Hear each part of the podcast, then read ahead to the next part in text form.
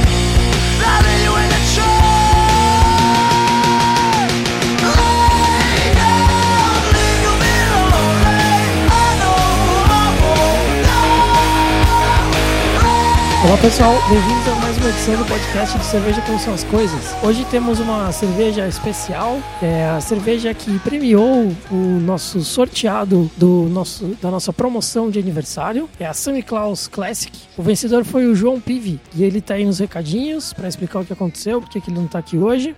E além dele, é, nos recadinhos, temos um convidado no podcast de hoje, o Kadoka, Thiago, conhecido como Kadoka, do site Somos Nerds. Bem-vindo, Kadoka. Opa, valeu aí, cara. Além do Kadoka, temos Fabrício, conhecido como Fafá, PC for Life, bitches. João Paulo, conhecido como Bila, Sou Steam e não abro mão. Felipe, conhecido como Zi, Ah, PC é melhor, cara. É, Get over it.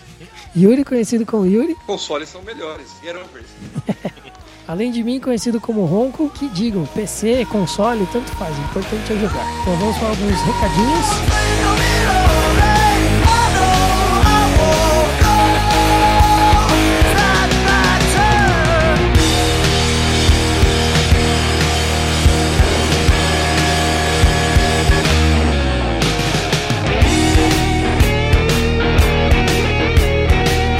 Recadinhos do podcast número 46. O João tá aqui para explicar pra gente o que aconteceu, que ele não pôde participar da gravação e também passar a impressão dele das cervejas. E aí, João, conta pra gente, o que foi que aconteceu, cara? Então, né, sabe aquela lei de Murphy que quando você, putz, você ganha uma cerveja, você vai participar da gravação, você tá ansioso e acontece aquela bendita de um problema, para não falar uma, um apocalipse, né? Você pega um acidente na Dutra, então você já imagina o que que, que aconteceu, mas é, foi uma infelicidade, né? Mas é, aconteceu.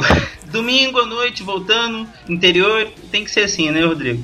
É complicado, eu, eu entendo você, cara. Eu sei como é que é. Já viajei bastante, continuo viajando, né? A trabalho, viajo bastante é, pros interiores aí de São Paulo. E vira e mexe eu pego acidente que, nossa, acaba comigo, cara. É reunião que eu perco, é dia perdido inteiro, porque a hora que você chega no lugar, no seu destino, já é muito tarde pra você fazer alguma coisa e tal. É bem complicado mesmo. Não, e pior, pior de tudo que ainda era férias, né? Não estou mais de férias, né? Então imagina, você pegar isso na Dutra nas férias. Puta sacanagem, hein? Nem passei a trabalho pra você dar uma desculpa lá e tal. Com certeza. Se fosse trabalho, você ah, não deu. Mas beleza. Não, mas tranquilo. Então, ó, já que você não pode participar dessa gravação, então fica aí o convite pra você vir numa próxima. A gente vê aí certinho quando você pode e daí você participa com a gente, cara. Com certeza, com certeza. Eu participaria com, com o maior prazer. Eu escuto vocês aí não há muito tempo. Eu confesso que comecei a escutar esse ano. Na verdade, eu comecei a, a- enfatizar mais a, a leitura, escutar mais sobre cerveja, né, podcast em geral, esse ano. Então, sim, esse ano tem sido mais é, é, carregado na carga horária. Então, mas com certeza estou gostando muito aí do, do que vocês estão produzindo. Aí. Pô, obrigado, cara. A gente, a gente sempre gosta de escutar, assim, né, a galera de fora falando, porque familiar não conta, né? É, com certeza. Então é bom saber que tem gente aí fora escutando a gente, que a galera tá curtindo. E, enfim, vamos, vamos, vamos continuar no, no bom trabalho. Keep the good work. Opa, Mas então, diz aí pra gente, o que, que você achou da Sammy Claus? Então, foi, na verdade, foi. Eu já tinha tomado aquela. Fugiu o nome, aquela da Bamberg, que é aquela Doppelbock, né, da, da Bamberg. E eu falei assim, ah, não dá pra superar em poder, né, da, daquela, daquela da Bamberg Rater, se não me engano, o nome dela. Aí eu falei assim, ah, vou, então, vou tomar essa Claus, não deve, não deve ser tão pesada assim como falam, né? Uhum. E aí sim, foi uma surpresa porque assim, pelo teropólio, pelo ABV que di- dizem, né? Eu disse, ah, deve ser uma pedra, né? Deve ser aquela descida difícil. Eu fiquei impressionado com o começo adocicado dela. Eu gostei, assim, é, é muito fácil de. O início dela é muito fácil, é bem adocicado, eu gostei. É, eu achei o- a coloração dela muito bonita, aquele âmbar bem profundo, mas o que mais me impressionou nela, sim, apesar de ser forte mesmo, não é, não é uma cerveja é, é, fácil de se beber, só para quem gosta mesmo, mas o que me impressionou foi o retrogosto dela, final bem seco, bem seco mesmo assim. Eu tomei ela com uma tranquilidade, fui uma calma bebendo ela sem pressa. Eu fiquei com dó de terminar aquela cerveja. Então eu gostei muito dela.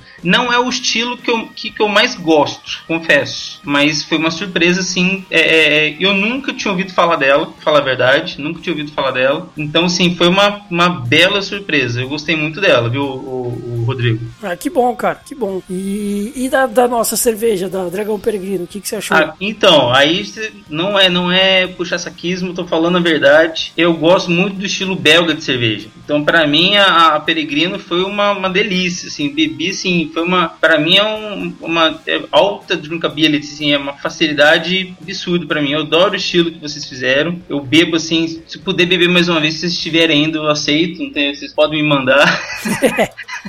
Gostei muito mesmo, assim, e me incentivou a querer fazer as minhas aqui em casa, com certeza. Opa, que bom, que bom que você entrou nesse mundo aí agora. Com certeza, eu tô assim nessa, nessa vida de, de aulas, né? De professor, né? Então, assim, não sei até quando eu vou aguentar da aula, né? Vamos ver. Tô, tô querendo fazer alguma coisa assim em paralelo pra, pra aguentar essa vida, né? Mas e, e o meio cervejeiro tá, tá, me, tá me agradando muito, eu gosto muito. Eu vou pro São Paulo só pra beber. É, já é um bom motivo já. Com certeza, com certeza. Mas, o, mas eu gostei muito. Eu, falar a verdade, eu preferi, pelo que eu gosto de beber, eu gosto, gostei mais da Peregrino do que a Sammy Claus. Nossa, cara. Sério, eu não é, porque a Semiclaw, assim, eu gostei, mas não é o que eu costumo beber, o que eu gosto de beber, assim, sinceramente. Eu gosto mais da, da- daquela, daquele estilo belga, bem maltado, é o que eu gosto. Então, assim, a, a- apesar da, da Semiclaw ser bem maltada e, e ter aquele. Sabe o que me lembrou da Semiclaw que eu achei curioso? Ah, É, fiquei com vontade de fumar charuto. é, E- então ficou que, que parecia que tinha fumo na, na, na me lembrou fumo. Como assim? Eu não fumo nada além de charuto? Falei assim, tem que fumar um charuto. Então assim, falei, caramba, e isso foi muito, muito curioso. Então assim, né, pensei, peraí, eu devo ser louco, né, pensando nisso. Que bom que não fui o único, né? não, não foi, não foi. Mas o, até eu acho que pelo final seco da, da Semiclaus, né, aquele retrogosto dela bem seco. Então assim, eu acho que talvez por isso me lembrou o, o, o fumo, né, o, um charuto, né? Me deu uma vontade de fumar charuto mesmo. Mas o, o estilo da Peregrina eu gostei muito, muito mesmo. Então, assim, eu, eu, eu, sinceramente falei assim, ah, minha primeira cerveja, a primeira cerveja caseira que eu experimentei. Então, a primeira caseira. Então assim, falar, ah, caramba, primeira caseira, assim, não vou poder nem comparar, né? Mas eu gostei muito mesmo. Ah, que bom, cara, que bom. Ficamos felizes com isso. Com Muito certeza. felizes mesmo. Eu, eu, eu- não, eu tô feliz também, cara. Eu, assim, pra mim foi uma novidade eu ganhar um, um sorteio. Então, pra mim, foi, ale, além de tomar uma cerveja, vai ser uma felicidade de ganhar um sorteio que eu nunca ganho, cara. Nem bingo, cara, eu ganho. Ô louco, cara. Nem bingo, caramba. Não, é feia a coisa, cara. É feia. Bom, mas já começou ganhando duas cervejas, já tá bom, né? Não, bom demais. Reclamar, não pode reclamar de nada, com certeza. Isso aí. Ah, que bom, cara, que bom. Mas então é isso, cara. É, se você quiser participar de um, de um, de um podcast, alguma gravação aí, por favor, sinta-se à vontade. Porra, a, valeu. A porta está aberta, a janela também. E pode ter certeza que quando a gente tiver mais cerveja aí, a gente te chama por, por mais um gole. Não, com certeza. Se tiver algum evento em São Paulo aí, se, se for um período é, que eu possa ir a São Paulo, eu irei com certeza. Não, até te convido para participar algum dia aí da nossa abraçagem, já que você tá entrando nesse mundo, Opa! para ver dentro. como é que a gente faz lá a cerveja. Sendo, sendo domingo, eu vou qualquer, qualquer, qualquer vez que você me chamar, eu vou, cara. É, beleza, então tá combinado já. Porque, como professor, cara, tem que ser só domingo. É, não, eu sei como é que é. Tem dois professores que braçam comigo. Imagina só. é, não, é, é- é complicado. Então, assim, só, é só chamar pra gravar, pra, pra, pra- pra assistir a abraçagem de vocês, pra ver como é. Eu já tô querendo começar a, a fazer as minhas a partir desse semestre. Então vamos ver, vamos, vamos ver como que vai ser por aqui. Aí, só chamar. Obrigado mesmo por, por essa oportunidade aí de conversar com você, mesmo que seja essa, essa breve participação, mas, mas muito, muito grato mesmo. Não, cara, eu que agradeço aí. Vamos torcer por- pelas próximas promoções. Eu vi que você não entrou no concurso cultural, achei uma pena, cara. Podia Então- ganhar um ingresso aí. Então, eu tinha comprado já o ingresso. Nossa, olha só. Não, não, mas, não, mas olha só, é, é a zica de professor. meu. Como eu sou professor de, de inglês numa escola de idiomas, Aham. eu trabalho no sábado. Puta Só, e- só que assim, eu trabalho até, até ah, ah, o semestre passado, eu trabalhava até meio dia e meio. Então, assim, um ônibus pra São Paulo, duas da tarde. Pra chegar cinco horas em São Paulo. Falei, beleza, ainda dá pra ir. Só que aí vai abrir uma turma nova agora, essa semana, e vou sair do trabalho três da tarde. Nossa. Pra, pegar- pra chegar em São Paulo 9 horas da noite. Falei, ah, não tem como, infelizmente. Aí eu já até passei meu ingresso, não, nem, vou, nem vou mais, não tem como. Mesmo se eu ganhasse, por exemplo, se eu participasse, eu ganhasse, filha, eu não iria. Muito difícil, é uma pena. Eu, tava, eu, eu fui um dos primeiros a comprar ingresso lá do, do encontro. Mas aí eu já até passei, até a, a Lisa ela ajudou, ela foi muito, muito atenciosa. Mas no próximo encontro eu vou com certeza. Ah, bom, então eu vou aproveitar que você está aqui para parabenizar o Vitor Falcão Artacho, que foi o vencedor do concurso cultural e levou o ingresso para ir no evento, hein? Porra, legal, isso aí, sortudo esse. É isso aí, Vitor. A gente vai entrar em contato com você amanhã, né? Aliás, hoje, né? Lançamento do podcast domingo. E, e parabéns. A, a Lisa depois te fala como é que vai ser o esquema para você pegar seu ingresso. E espero que você beba bastante cerveja por nós lá. Opa, eu vou beber quietinho aqui, mas eu vou estar torcendo pra todo mundo beber bem lá. é isso aí. Valeu, João. Valeu, até mais.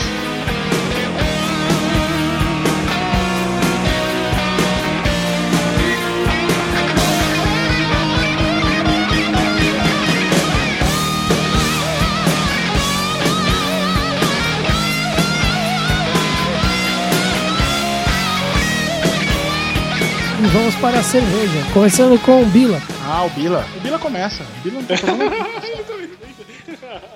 O Bila tá, ele fez igual aquelas crianças. O professor fala assim: 5 vezes 5. 5 vezes 5, professora? 25, que é o tempo que ele usou pra pensar. né? É. Essa cerveja é muito legal. Ela é a Sammy Claus, que nada mais é que São Nicolau, que nada mais é do que Papai Noel, né? E ela é, pelas minhas pesquisas aqui, ela é feita uma vez por ano, no dia 6 de dezembro. Ela é de uma cervejaria austríaca, Eggenberg. E o, o interessante dela é que ela tá no Guinness, né? Tá no Guinness como a cerveja lager mais forte do mundo. Cerveja de baixa fermentação mais forte do mundo. Mais alcoólica, né? Mais, mais alcoólica, né? Forte no sentido de alcoólica. E ela tem 14, 14 ABV aí de, de, de álcool e é bastante. É bastante. E é uma. É uma pancada. E o que eu achei dela, eu achei ela um, um xaropão, assim, né?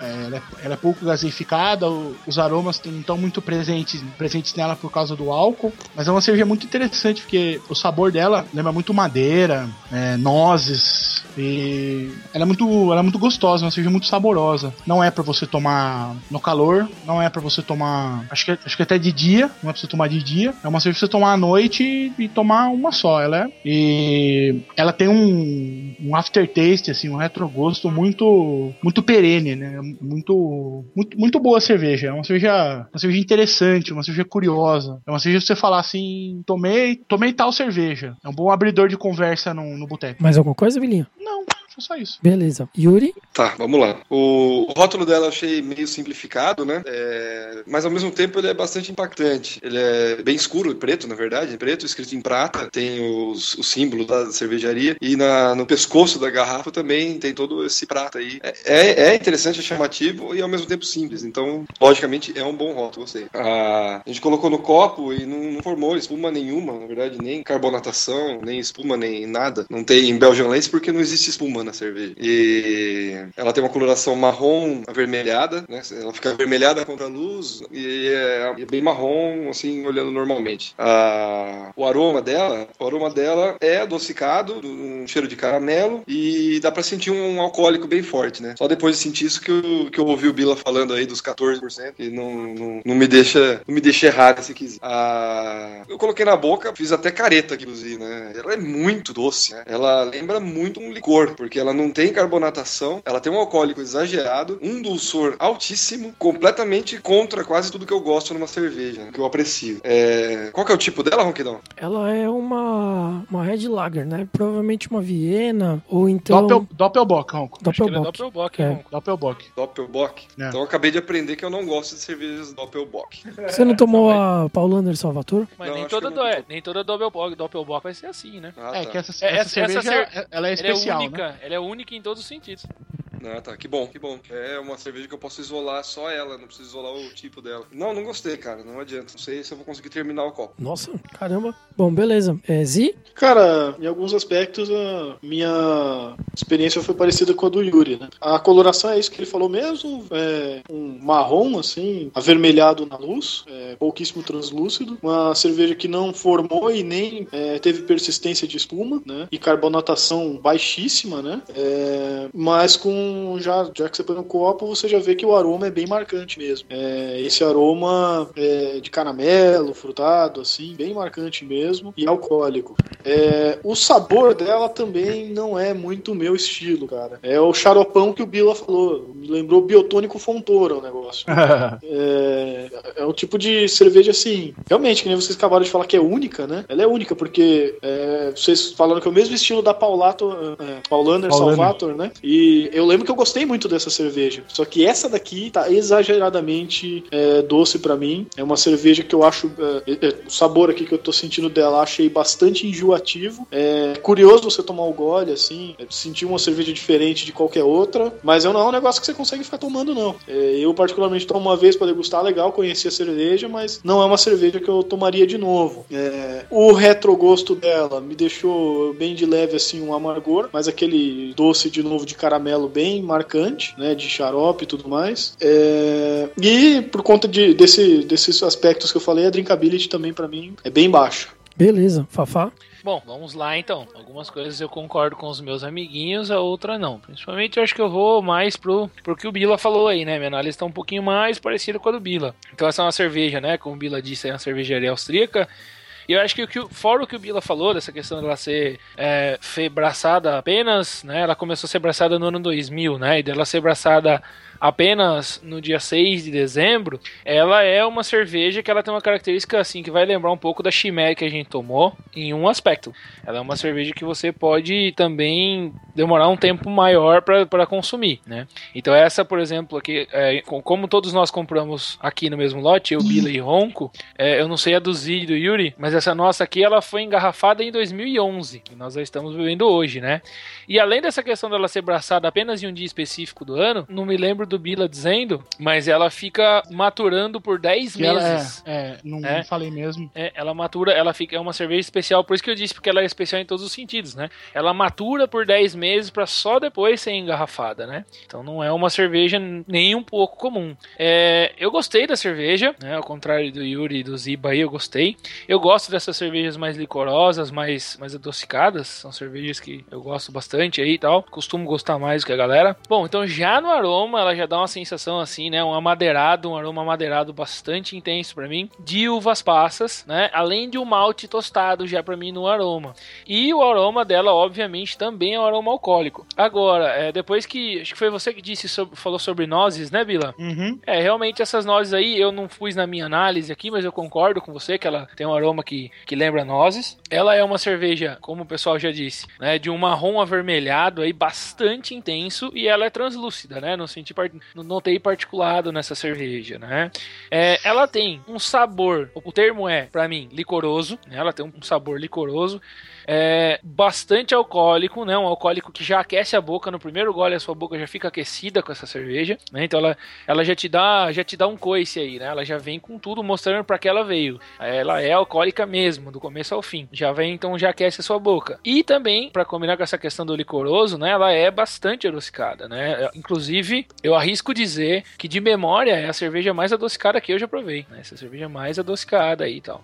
É, depois disso, também, né? Ela tem. é, esse, esse dulçor vem do malte, eu imagino, mas né, então ela tem um sabor desse malte tostado, bastante intenso.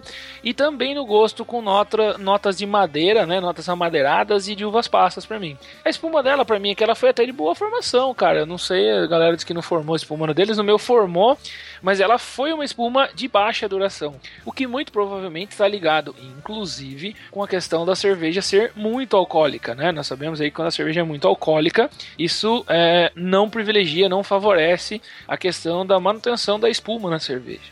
Então eu até imagino que seja isso. Eu não sei na do Bila, mas assim como no copo do Yuri do Ziba, no meu não formou Belgian Lace, não foi uma, uma, uma cerveja que, que for, formou Belgian Lace. É, ela, para mim, carbonatação dela é baixa. E uma coisa que eu achei surpreendente nela, uma das coisas que eu achei surpreendente, para mim o corpo dessa cerveja é médio, né? Acostumado que as lagers têm um corpo mais leve, essa cerveja ela para mim ela tem um corpo médio aí, né? Tem um corpo de muito parecido com muitas cervejas ale, né? Do, do tipo ale. O retrogosto dela, concordo com o Bila, ele é muito perene, né? Ele fica por um bom tempo brincando na sua boca. Ele é muito intenso e para mim ele é intenso de madeira e malte tostado. É isso que ela fica para mim. Eu indicaria essa, cerve essa cerveja para pessoas que gostem de cervejas é, muito alcoólicas, cervejas muito bem fortes nesse sentido e que apreciem aí um bom licor. Eu acho que ela é nesse, nesse sentido específico, ela, eu acho que ela é uma, um casamento muito bem feito, né? É, e só para fechar, concordo com Bila, não é uma cerveja para você beber o tempo todo, mas é uma cerveja para ter na sua prateleira para um dia especial, ir lá e degustar essa cerveja. É, só explicando aí o que o Fabrício falou, que ela fica aí guardada e tal, Guaximai, ela é uma cerveja, ela é uma cerveja de guarda, né, ou uma cerveja vintage. Então, teoricamente, ela ela evolui com o passar do tempo, né? Ela não tem uma, uma data de validade pré-determinada, né? Então você pode você pode comprar duas pode comprar duas garrafas, tomar uma no ato, esperar e depois esperar dois, três anos e tomar outra e comparar com as observações que você fez em primeiro lugar, né? E ver se melhorou ou não e tal. Então é interessante essa, essa observação aí. Inclusive para fazer uma degustação vertical, né? É, uma degustação vertical, exatamente. Bom, é, eu achei uma cerveja muitíssimo interessante, né? É, se existisse, eu falaria que ela é uma triple bock, de tão intensa que ela é, né? Nas características da bock. É, eu acho que tem bastante malte Viena por conta da cor dela. E é uma cerveja realmente única, como vocês comentaram aí. Uma característica licorosa muito forte, né? É, o Fafá falou de sabor, licor, eu acho que é sensação. A sensação de licor para mim é muito intensa. É, as notas de caramelo são muito destacadas, tanto no nariz quanto na boca. Um caramelo um pouco mais tostado até, né? Chegando ao toffee. A coloração dela é de um cobre intenso, bastante forte mesmo. Uma cerveja muito bonita. Ela é totalmente transparente, não, não vi turbidez nela. O Zi comentou de turbidez na, na que eu peguei, não, não tinha turbidez. A espuma chegou a formar no meu copo, de fato, mas é, ela desapareceu rapidinho. É uma espuma que apresenta uma leve coloração avermelhada. É, como o Fafá falou, né? É, alto teor alcoólico dificulta um pouco essa questão da, da manutenção da espuma, né? Mas chegou a formar. No meu copo teve carbonatação sim, ela ainda tá com bolinhas aqui, mas é uma carbonatação média, não é muito intensa não.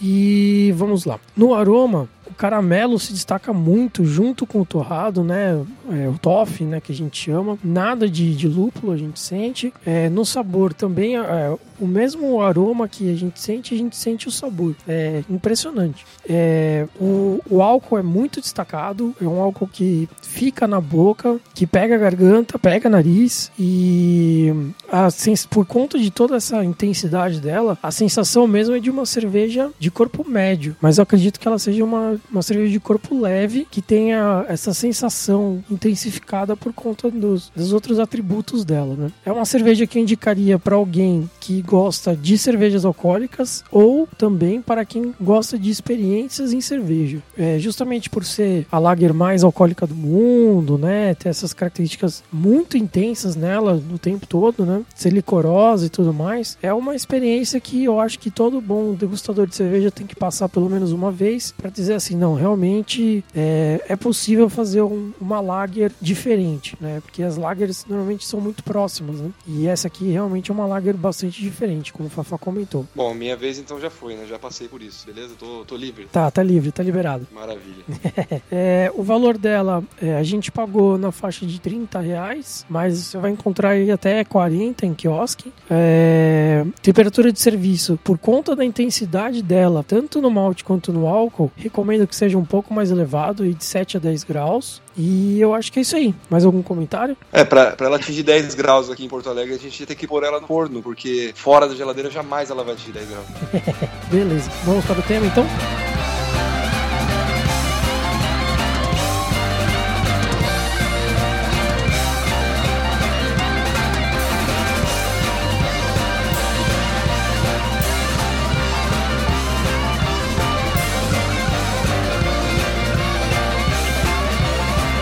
Tema de hoje: PC versus consoles. Sim, uma batalha interminável, incansável, disputadíssima. Os adoradores de consoles querem resgatar os que foram pro PC, os adoradores de PC querem derrotar os que jogam console e é uma discussão interminável. Justamente por isso convidamos o Kadoka, que é do site Somos Nerds, e ele é especialista nessa parte, hein, Kadoka? Você vai ter que ajudar a gente nessa parte, hein? Então, cara, é, consoles e videogame tá nessa daí. Eu sou. Assim, eu amo, amo qualquer um dos dois. Pra mim, videogame é videogame em qualquer lugar. Porém, quem quer tirar a melhor experiência, né, cara? Que é aí que entra essa, essa guerrinha, né? Cada um fala de um lado, cada um fala de um outro. Mas, meu, meu coração mesmo, se pra levar, acho que tá no PC, viu? Mas. Ah, olha lá, olha lá. Ô, Esse você é chamou um cara parcial, cara. Foi esse, mal, é, esse é o especialista falando. Mas assim, existe aquela coisa. Eu, por exemplo, eu sou um cara que gosto muito, tipo, de Nintendo, por exemplo. E não tem nada de Nintendo no PC, né? Então, é uma- essa é uma das coisas que, assim, que eu fico muito chateado. Mas não tem jeito. Então, exclusivo é uma coisa que acho que é, atinge muito aí, entendeu? Então, mas Acho é que- que, é- é que, por exemplo, com o Nintendo você poderia baixar um emulador, né, e jogar. É, aí aquela, né, já aquelas aproximações mais, né, terceiras, né. Assim, eu adoro, eu joguei que Super NES quase todo no emulador, que eu não tive quando era pequeno. Acho que, né, mas assim, é, por exemplo, atualmente eu comprei um Wii U. Eu acho que o Wii U tá muito mais, assim, interessante pra ter pra um jogador de PC, por exemplo, porque os outros videogames praticamente tá saindo tudo pro computador também, né. Então, se você pegar, por exemplo, um jogo de Super Nintendo, eu quero jogar Zelda, eu adoro Zelda, mas. Então eu vou pegar o Nintendo. O Wii U, acho que é mais interessante isso. Eu acho que ele tem mais exclusivos que os outros videogames, entendeu? Eu acho que é uma coisa que realmente faz uma diferença. Você é a favor do, do Wii U, cara? É, aí sim, esse é o primeiro especialista de games que fala isso. Agora nós temos. Cara, Agora Bom, ficou aí. bom o negócio, né? Vamos criar polêmica. Assim, se, se pra você ter uma ideia, eu acho que dos três videogames, o Wii U tá valendo mais a pena. Olha só.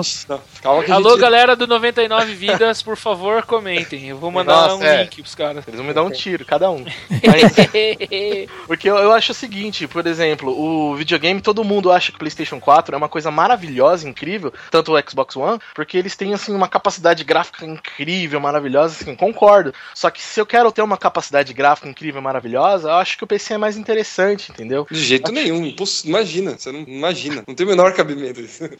Ah, então, mas ah, por que, que você acha que no, no videogame Não, tá melhor? Não, que eu acho que pra você. é, eu eu fui, fui gamer de PC por muito tempo, né? É, a- Antes do meu Xbox 360, o meu último videogame tinha sido o Nintendo 64. Então foi o- tudo que eu demorei é, só no, no, no- no- no computador. E cara, sem Muitas brincadeira. gerações. O, o proble- muitas gerações. O problema de PC, o maior pra mim, porque assim, o que você pode fazer? Enfiar um controle USB e jogar como se fosse um videogame, teoricamente. Uhum. O problema é o gráfico, cara. Você tem que comprar uma placa de vídeo a cada seis meses. Não adianta, você vai comprar uma puta placa, gastar uma nota absurda, daqui 10 meses lança um jogo que já não roda na sua placa. Fudeu. Cara, vou te dizer que não acho que não é bem assim por aí não, porque eu, eu quando eu comprei, eu comprei uma placa muito boa. Essa minha placa já tem aqui, pô, acho que três anos e os jogos que eu tenho comprado têm rodado no máximo e na boa. No máximo, Fabrício, impossível, cara. Em três anos. Impossível, não é possível. Isso aí eu até Tá deixo o especialista falar. Não, então, eu, eu acho que assim, assim, pelo menos com o meu PC que eu tenho aqui, é, eu não. Assim, o custo-benefício que a gente leva não, não dá pra bater mesmo. O videogame é mais complicado. Porque ele já é um pacote fechado e tudo. É, mas assim, eu, é, assim, no bruto, né? Eu acredito que o PC sim consiga gráficos melhores que o de videogame, né?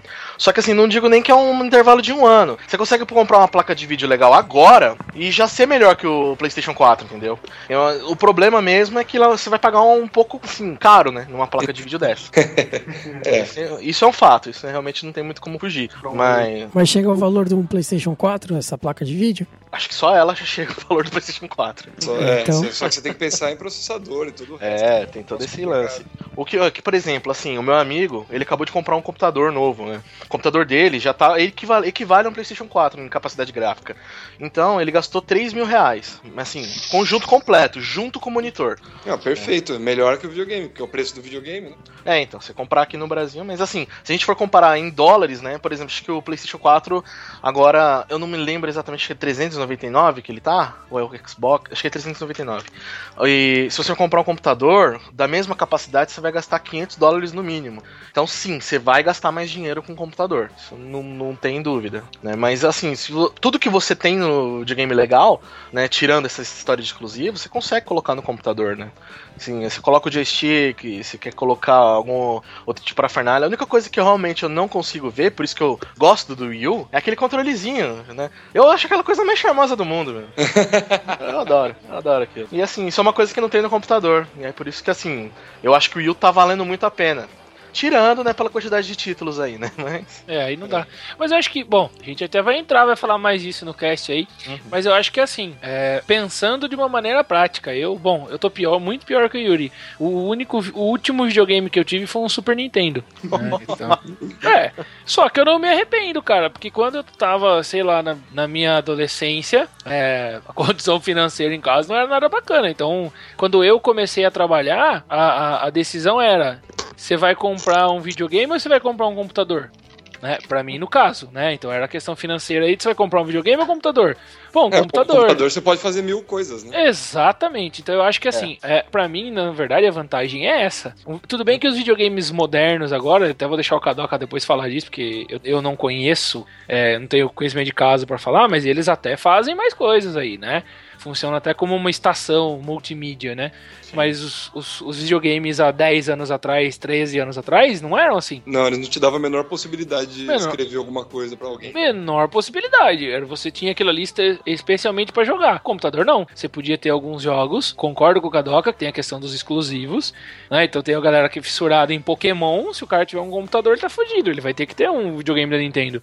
Ou Zelda, ou qualquer outra coisa aí. Um emulador. Mas, Mas- é, mas mas, mas o, o, o, P- o PC. Não, não, porque esse negócio de exclusivo é bem relativo, né? Tem exclusivo de PC também, né? É, Age of Empires pra videogame não existe, né? Ah, sei lá, o Diablo, só o 3 agora foi sair pra videogame. Até então o Diablo era só pra PC também. Ah, não, o Diablo tem o, Play, o tem um pro Play 1, o 3 pro Play É. 3. Não, só o 2 que pulou. Ah, O 2 pulou, né? O 2 pulou. Mas assim, tem muitos jogos que, principalmente de estratégia, né? Uhum. E esses MMORPG tem um monte que é só pra PC também, né? Civilization. É, então. É, World of Warcraft. Tem um monte que é só pra PC também, exclusivo. Ah, então, e uma coisa que o, o Fafá falou aí, que eu achei interessante, que é, por exemplo, esse negócio do computador fazer muita coisa.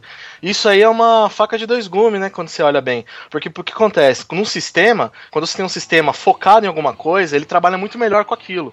Que acontece? O videogame, ele tá focado a gerar gráficos, a, a fazer cálculos físicos, dependendo do videogame mais atual, né? Então ele tem uma coisa bem focada para jogo. O, video, o computador ele é tão multitarefa que, por exemplo, se você tem uma capacidade, vai, vamos chutar assim, 2 GB de vídeo, esses gigas de vídeo que você tem não, não vai realmente funcionar tão bem quanto num videogame. Porque esses daí, por exemplo, você usa para vídeo no computador, para edição ou vários tipos. O computador ele espalha um pouco essas coisas. Então, como ele é multitarefa, então ele tem né, esse tipo de coisa. Então, um, um videogame ele tem uma capacidade real menor, só que ele gera gráficos melhores, porque ele é focado em gerar gráficos. Ele é especializado, né? Exatamente. E isso faz com que o videogame seja assim, no, num benefício, né, muito melhor para jogar videogame.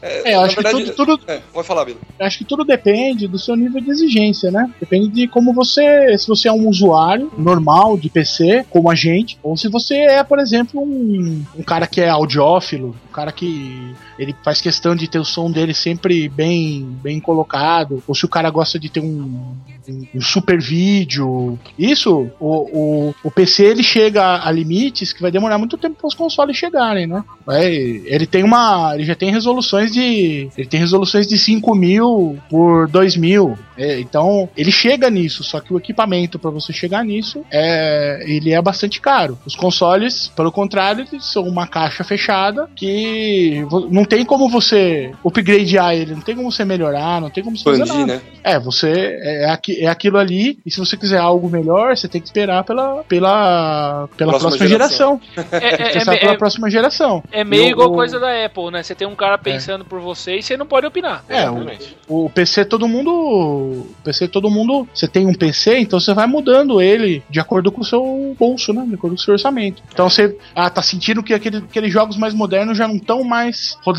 tão bem. Então você mete uma memória. Aí você sente que aquela resolução já não. Você já não tá mais gostando daquela resolução. Aí você mete uma, uma placa de vídeo nova. Aí você sente que não dá mais mesmo. Aí você troca a sua placa-mãe com o seu processador. E vai. E vai, e vai brincando com ele, né? Tanto que É, eu acho que as- essa questão. Os, do- os, os mods, né? Os, os mods de, de computador, eles chegam a limites que, no caso do, do, do PlayStation, do Xbox ou do Wii, né? é, não chega. O máximo é, é o, o console, o visual do console ficar bonito. No caso do, do PC, você pode meter um nitrogênio nele aí e. Mas o, seu- o que, o que me afastou, Bilinha, muito do, do computador foi que eu, eu nunca conseguia aquilo que eu queria. Sim. Eu ia lá, investia uma puta grana, sempre, eu sempre tive os computadores muito fodas, né? Aí eu investia uma puta grana, fazia o PC, aí lançava o novo Need for Speed. Aí eu jogava lá, punha gráfico no máximo, travando, travando, travando, caralho. Aí ia lá, investia dinheiro, melhorava, não sei o que. Aí dava, dava um tempinho, lançava, sei lá, o Diablo 2. Aí vai pôr gráfico no máximo, não dá também. Flight Simulator, não dá também. Aí você tem que ir sempre. Eu, fico, eu, eu estava constantemente frustrado. Aí eu comprei o Xbox e de repente tudo mudou. Minha vida mudou 100% pra melhor, cara. Eu comprava o jogo e enfiava ali.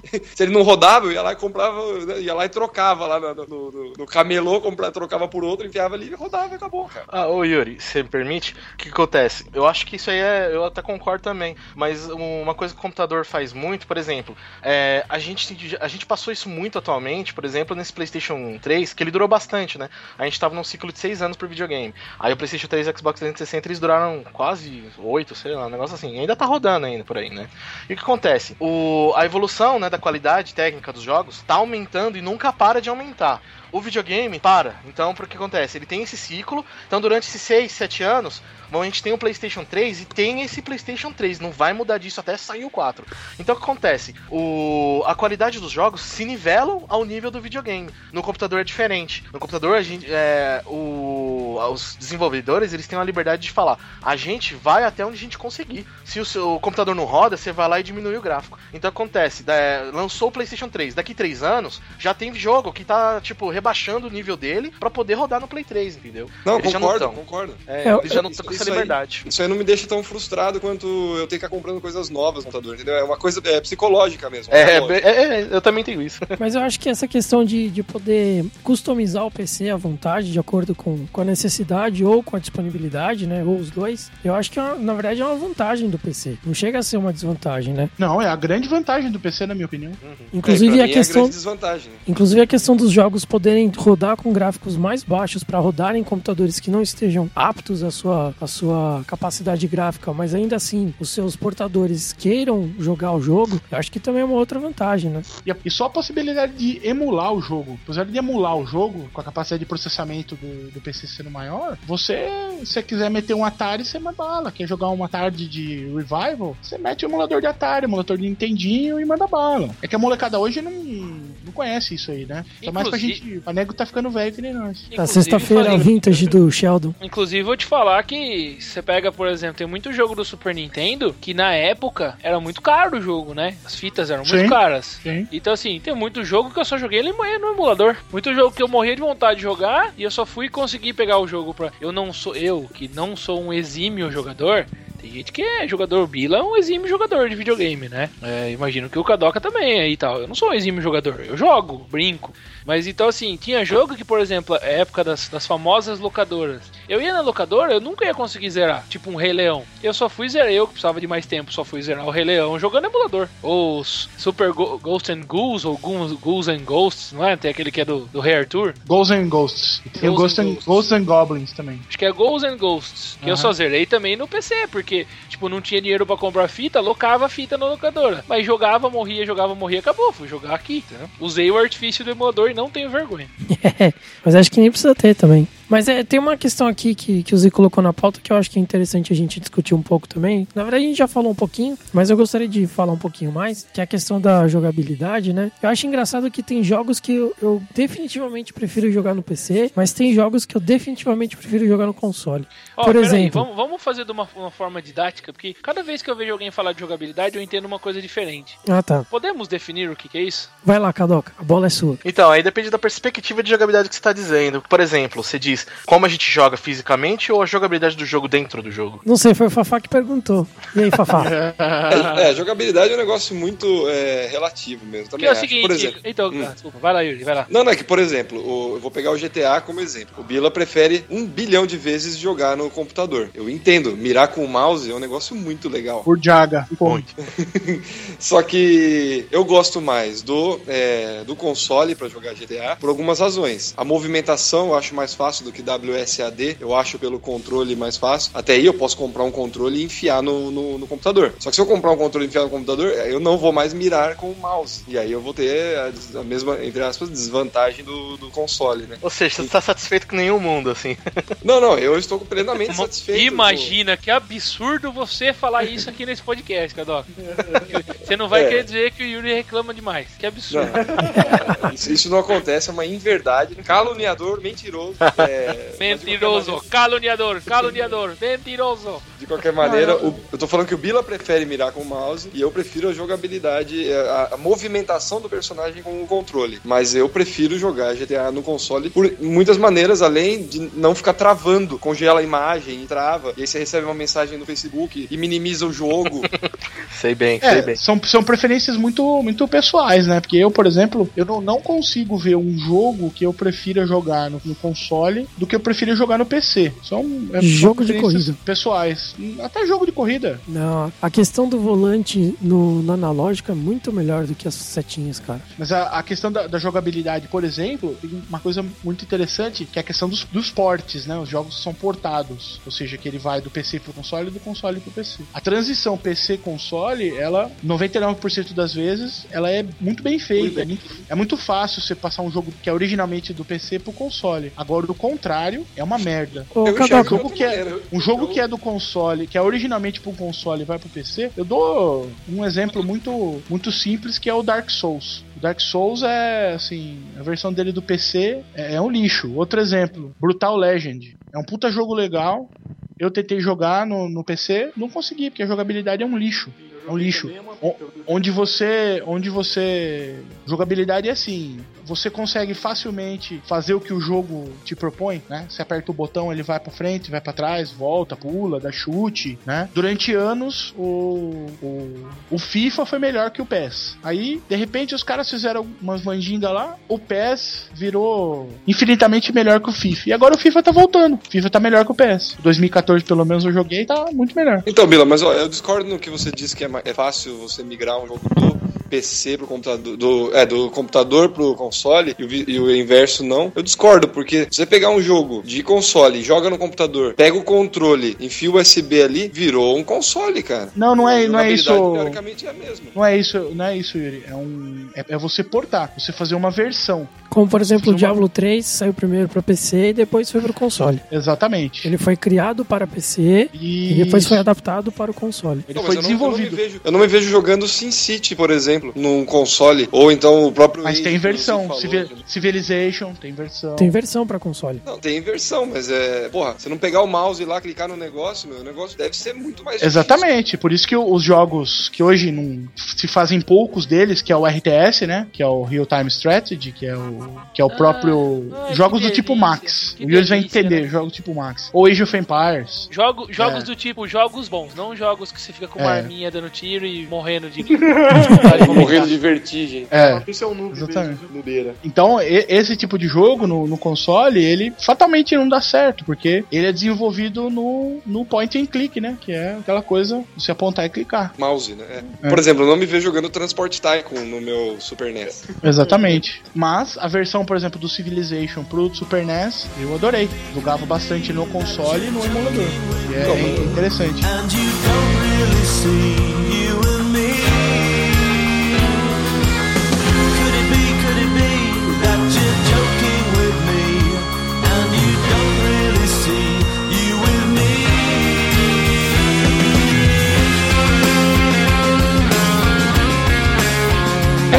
Tem um, tópico, Ronquidão, que eu acho que é importantíssimo, que é o seguinte: é, jogos exclusivos. Jogos exclusivos realmente é um tópico Jogo- muito interessante. Jogos exclusivos, porque às vezes é determinante para uma pessoa comprar um tipo de console ou um PC, ou a questão dos, dos jogos exclusivos. É aí que eles É. amarram o cara, né? É, pra mim, por exemplo, quando eu faço o gráfico do custo-benefício e etc e tal, a única coisa que eu realmente sinto falta no, no PC é do Final Fantasy, é jogar Final Fantasy. Eu, eu- eu jurava que você ia falar Gran Turismo. Que eu gosto bastante, se, é, sinto falta e tal. Eu Não, porque tem Forza, de- tem Forza Unlimited pra PC agora que Eu jurava Tá, que você ia falar tá, God tá of pau War. pau, se não, né? Não, eu não sou tão, tão aficionado assim no God of War. É uma boa série, mas não sou tão aficionado. Gears é, of é o- War? É o, o Final Fantasy, né? O Final Fantasy ele fechou um acordo com a Sony, né? Então ele lança primeiro no PlayStation, depois ele demora uma eternidade pra ser lançado no Xbox e não é lançado pra PC, além das versões online, né? Tipo Final Fantasy XIV, que, que é, assim não é um jogo que muita gente joga, porque é um MMORPG, né? É, e aí, é, eu acho que paralelamente, se você tem dinheiro, ou se você gosta disso, em vez de gastar dinheiro na balada, você gasta seu dinheiro com outras coisas, é, para mim, eu compraria um Wii U também. Porque o que, que melhorou o do Wii U? Tem uma melhor jogabilidade online, que era um defeito. A jogabilidade online hoje, o pessoal tá elogiando muito os modos online de todos os jogos. E o Wii U tem só. Só tem Mario, Zelda, Donkey Kong, Metroid. Só os top da Nintendo. Shut up and take my money. Mas então, mas, Né? mas, é, mas, esse, mas essa é a crítica, essa é exatamente a crítica que muita gente que é do setor especializado, mas o Kadoka vai poder até falar um pouco melhor em nome dessa galera, faz aos jogos da Nintendo. Que assim, a Nintendo, é, o jogo não é que é ruim, mas é que é limitado. É desenhinho, né? Eles têm, é, eles têm jogos que vendem em console, mas só tem aqueles. Então você não tem, você não sai disso, né? É isso que a mídia, que as mídias É, eu não, é, eu não sei se vocês viram a. Não sei se vocês andaram dando uma olhada na biblioteca do, do Wii U e, e realmente começou assim. O Wii U começou bem devagar, né? Ele começou realmente é, assim, com passos curtos, né? Assim, a Nintendo só apostando naquelas peças que saberia que daria retorno nos seus grandes. Né, Os nos grandes nomes. os grandes nomes. E aí foi atraindo os desenvolvedores, por quê? Porque a plataforma se mostrou sólida o suficiente para fazer jogos, para fazer jogos complexos também, que não tenha tanto o gráfico não seja tão assim, tão pixelado, tão cartoon como os os jogos os, os jogos clássicos da, da Nintendo, né? Da Então, Nintendo são. e, e, e hoje em dia o, o Wii U tá, ele tá, ele tá bombando, ele tá bombando, porque o, tanto o Xbox One e o Play 4 não conseguem decolar, no Fica meu ver, né? E o Wii U tá, tá, ganhando, um- tá ganhando um bom espaço, né? É, galera, depende de, de Mario. Eu já ouvi muito isso também. Que é, pra mim é uma faca de dois gumes, que é, pra mim é fantástico, mas realmente não, tem, não sai muito disso. Né?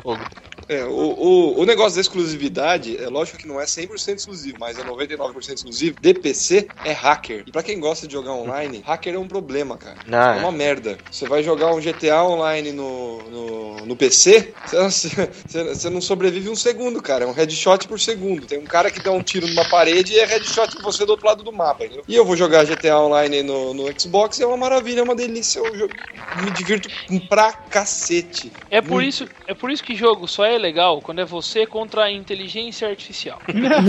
Tudo bem. Ah, eu, Tolinho. eu já, eu já Tirando- falei, vocês sabem que eu já. né? Tirando os noobs, tirando os noobs. aqui. Opiniões polêmicas de Fabrício. Não, é.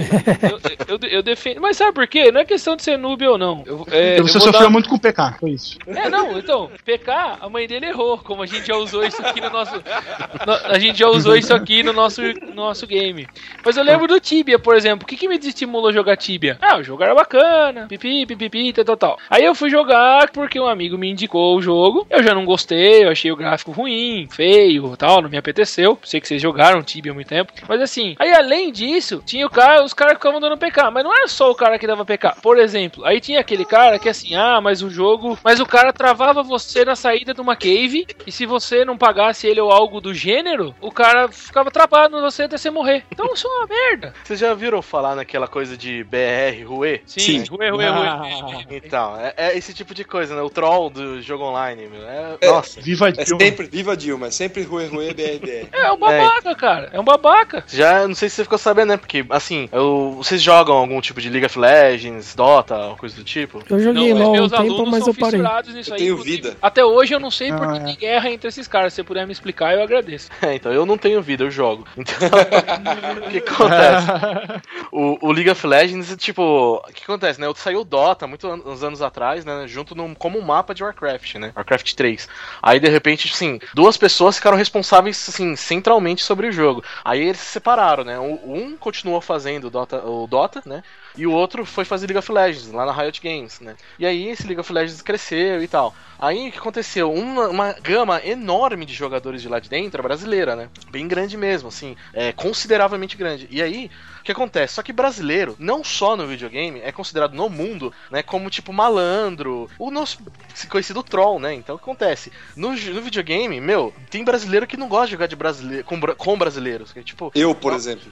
exatamente. Não. Às vezes é um absurdo, cara, que você tá jogando, o cara te xinga, o cara sai do jogo, ele ajuda o time do inimigo. Aí, tipo, ah, não tem o mínimo de esportividade. Aí começa a ficar muito chato. E aí, assim, isso começou a ficar tão frequente com o público brasileiro, que aí os- todo mundo dos outros países começaram a zoar, falando que, pô, brasileiro é troll, não sei o que lá. Aí, tipo, o brasileiro vai jogar MMO, fica falando give me money, give me money, né? Sim.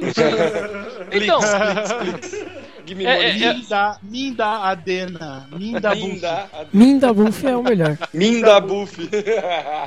mi, mi em bufa. Minha bufa. Minha bufa. É, mas o, é, no, no GTA acontece isso direto. Eu falo de GTA bastante, porque é o único jogo que eu jogo, tá? Mas é o. Acontece bastante, por exemplo. Eu tô, eu tô com um grupo de caras que, pelo nome, você percebe se é Rue, se não é, né? Então, um grupo de caras que não é Rue. Aí a gente vai lá, vai bonitinho, faz a missãozinha, ah, termina a missãozinha, acabou, maravilhas, cada um ganha seu pontinho e vai pra casa. Aí você entra numa missão com os Rue, os caras já pegam um helicóptero sem precisar, jogam o helicóptero em cima dos, dos- dos próprios amigos. Uma hora eu tinha que roubar um maldito caminhão tanque, eu roubei um maldito caminhão tanque o cara grudou uma bomba no meu caminhão, saiu e explodiu, tá ligado? Era a missão, acabou a missão. Então, aí, aí eu te pergunto, de verdade, qual é a graça? Qual é a diversão?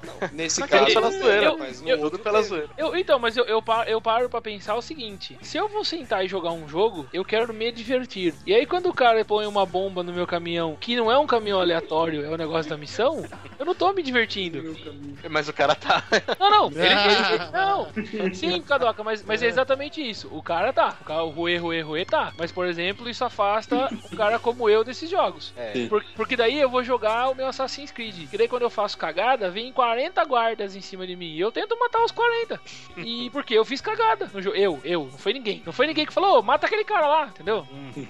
É, mas eu, por exemplo, o que, que eu faço? Aí Quando entram meus amigos, né? Todos os meus amigos, o Zico, ele entra online e a gente vai jogar junto. Eu pego, vou num servidor sem ninguém, só eu, e puxo o Zico pra esse servidor. Acabou. Eu e o Zico, a gente faz as missões em dois. Missão de seis pessoas, a gente faz em dois. É um pouquinho mais difícil. É, mas a gente faz em dois e boa. É executável, De né? vez em- e de vez em quando dá o Rue Rue berrice nele também. Ele fode minha missão, ele caga de rir do lado de lá, eu fico com ele no telefone e boa.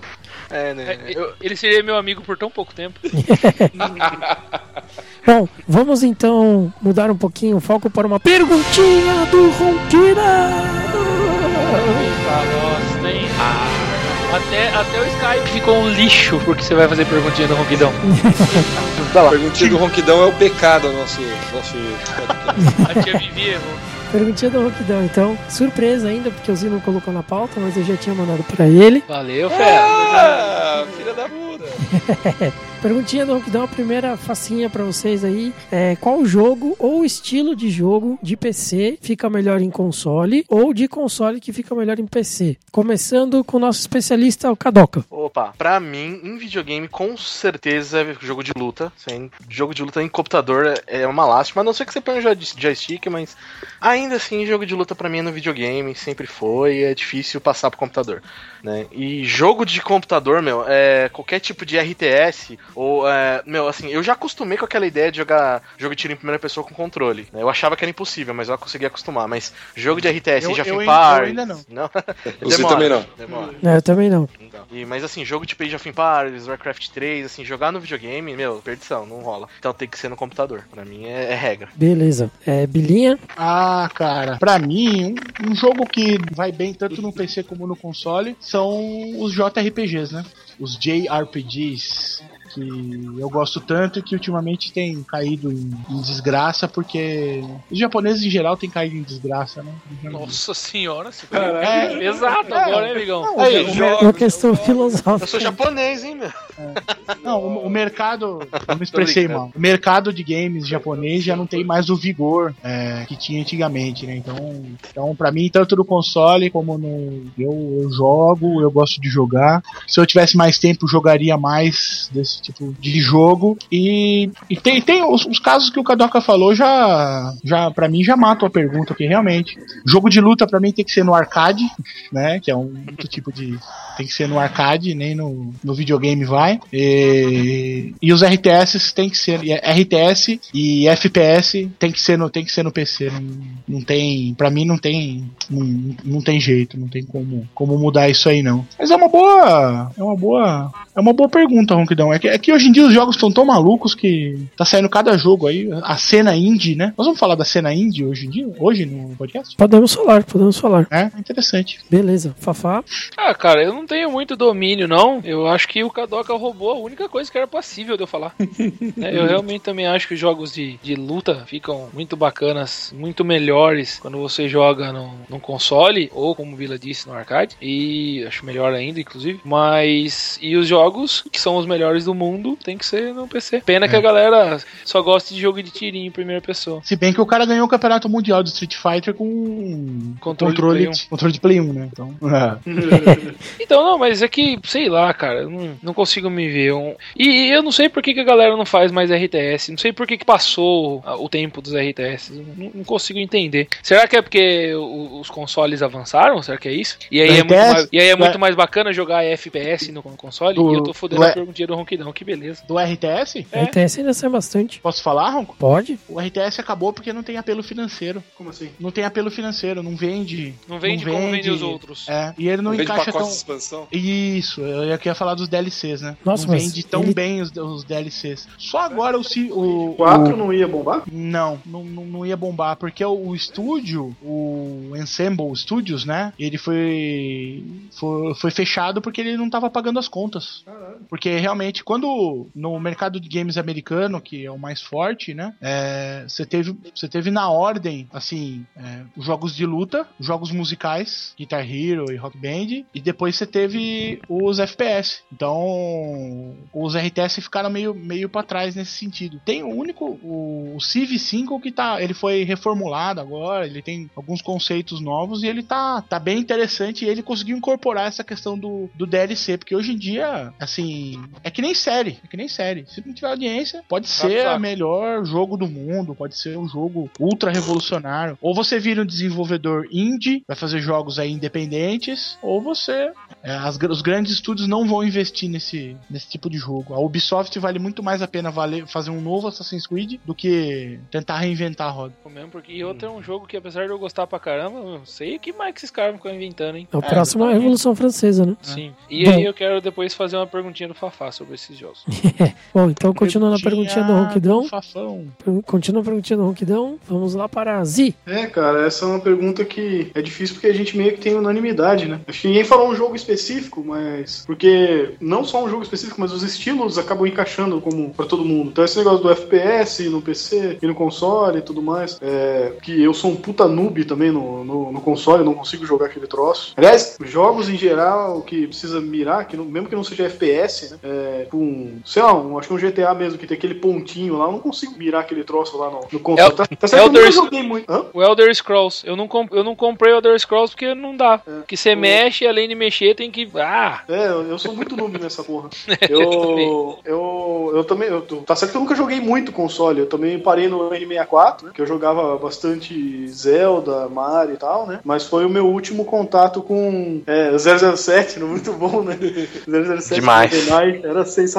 Demais. E... Mas aí foi o meu último contato com o console, depois eu fiquei só no PC mesmo. E cara, eu não consegui me adaptar. Outro dia eu fui na casa do Yuri jogar GTA, puta que pariu, eu não conseguia nem andar com o bonequinho direito, fiquei noob pra caralho. Mas então é difícil responder essa pergunta, porque, porque fica meio repetitivo o que os caras falaram, né? É, eu acho que não é nenhum jogo que fica melhor em PC do que em console e tal. São estilos mesmo. Você tem estilos de jogos que eu acho muito melhor no, é, no PC, que são esses que você tem que ter mais precisão de mira e tal. Pelo menos pra, pra mim, que não tô acostumado com controle, né? E outros tipos de jogos que eu acho que você precisa de mais sensibilidade na- no botão, como eu imagino que sejam os jogos de corrida, que eu não sou muito fã, mas imagino que dê diferença. É a sensibilidade de você virar só um pouquinho ou virar muito, né? Porra, isso daí com certeza no controle, no console deve ficar melhor. Então, eu acabo indo na mesma linha que o pessoal falou aí. Beleza. E você, Yuri? É, eu, eu já, eu já tenho mais facilidade no, no primeira pessoa, no console, né? A gente jogou. A Bila também jogou bastante com a gente. Call of Duty, Battlefield e. e- Ah, demora, demora assim. Puta, pra quem tá acostumado com o jogo na vida toda, que nem a gente, é cinco minutos, cara. Você apanha por cinco minutos. Depois você não apanha mais. Você pega o jeito. Isso aí não, não tem segredo. É só você investir nada do seu tempo, né?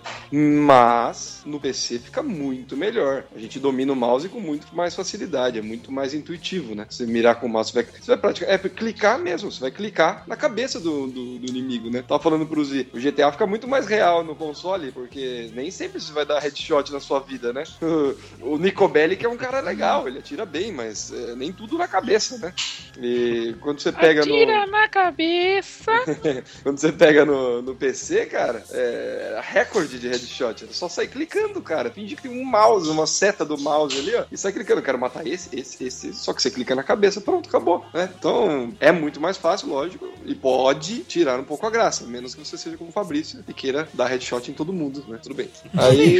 Essas porra? Como igual o Fabrício? Mas se você fosse jogar, você ia querer dar headshot em todos os inimigos. Ah, não. É, que- é que assim, eu de nós aqui, é, de verdade, eu acho que eu sou o cara menos exigente com jogos em geral. Eu acho que Eu não ia- de nós eu- aqui você é o cara mais competitivo. Não, competitivo é uma coisa, exigente é outra. Por exemplo, eu ia querer matar todos os inimigos. É o que eu faço. Então, você tem que ser menos competitivo, que nem eu, entendeu? Ah, tudo bem. Boa, boa. Então, Essa então, é uma boa assim, piada. e o pior é que a galera não sabe que é piada. Mas assim, eu ia querer, ma- eu ia querer matar todos os caras. Se ia ser de headshot, se ia ser de faquinha igual o frango matava a galera, não ia ter problema nenhum, não muda nada. Tudo faz, o importante é matar. Não, então, é. mas continuando, continuando, continuando. Tá bom. É, então, mesmo, mesmo tendo facilidade no, no first person, na, no console, eu prefiro no, no, no PC, né? Embora eu goste da, da realidade de você não acertar todos os tiros, mas é lógico que é muito mais fácil no PC. No PC também, é o que eu falei, SimCity, SimFarm, é, é, Transport Tycoon, só joguinhos novos aí, dá uma esquentada. É, lógico que como melhor no, no computador, porque tem que clicar. Agora, todo o resto, cara, o Z, o Z me lembrou bem, porque eu não tava pensando nisso. Mas jogos de corrida, eu parei de jogar o, o Need for Speed, aquele Pro Street, porque chegava uma hora, o carro tava numa velocidade muito rápida e aquele jogo prestava, prestava bastante atenção na realidade. Então, o botão, ou você tá com ele clicado, ou não. Se você clicar, é como se você virasse completamente a direção. Se você faz isso a 320 por hora, nego, é, acabou o jogo pra você, né? Acabou a vida. então, exatamente. Aí eu não conseguia mais jogar, ia ter que comprar volante. Aí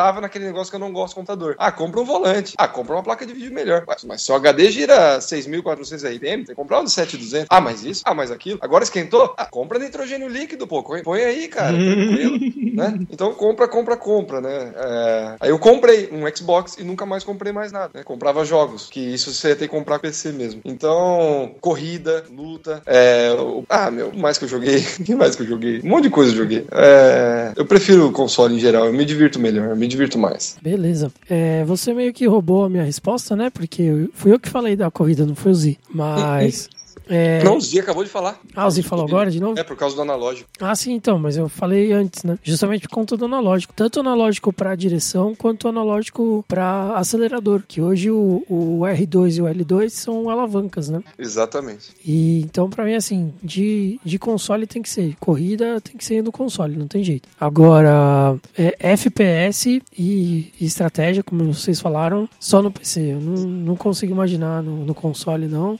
FPS, então, nossa, eu tava jogando Rainbow Six do Xbox 360. Puta que pariu. Olha, pra passar os primeiros é, 16 quadros do negócio, eu levei duas horas. Eu falei, não, não dá. Sinto muito, não consigo, sou incapaz. Não jogarei mais nesta merda. E não, não, não me sinto à vontade em jogar. Ó, você não teimou? Não, cara, não, não dá.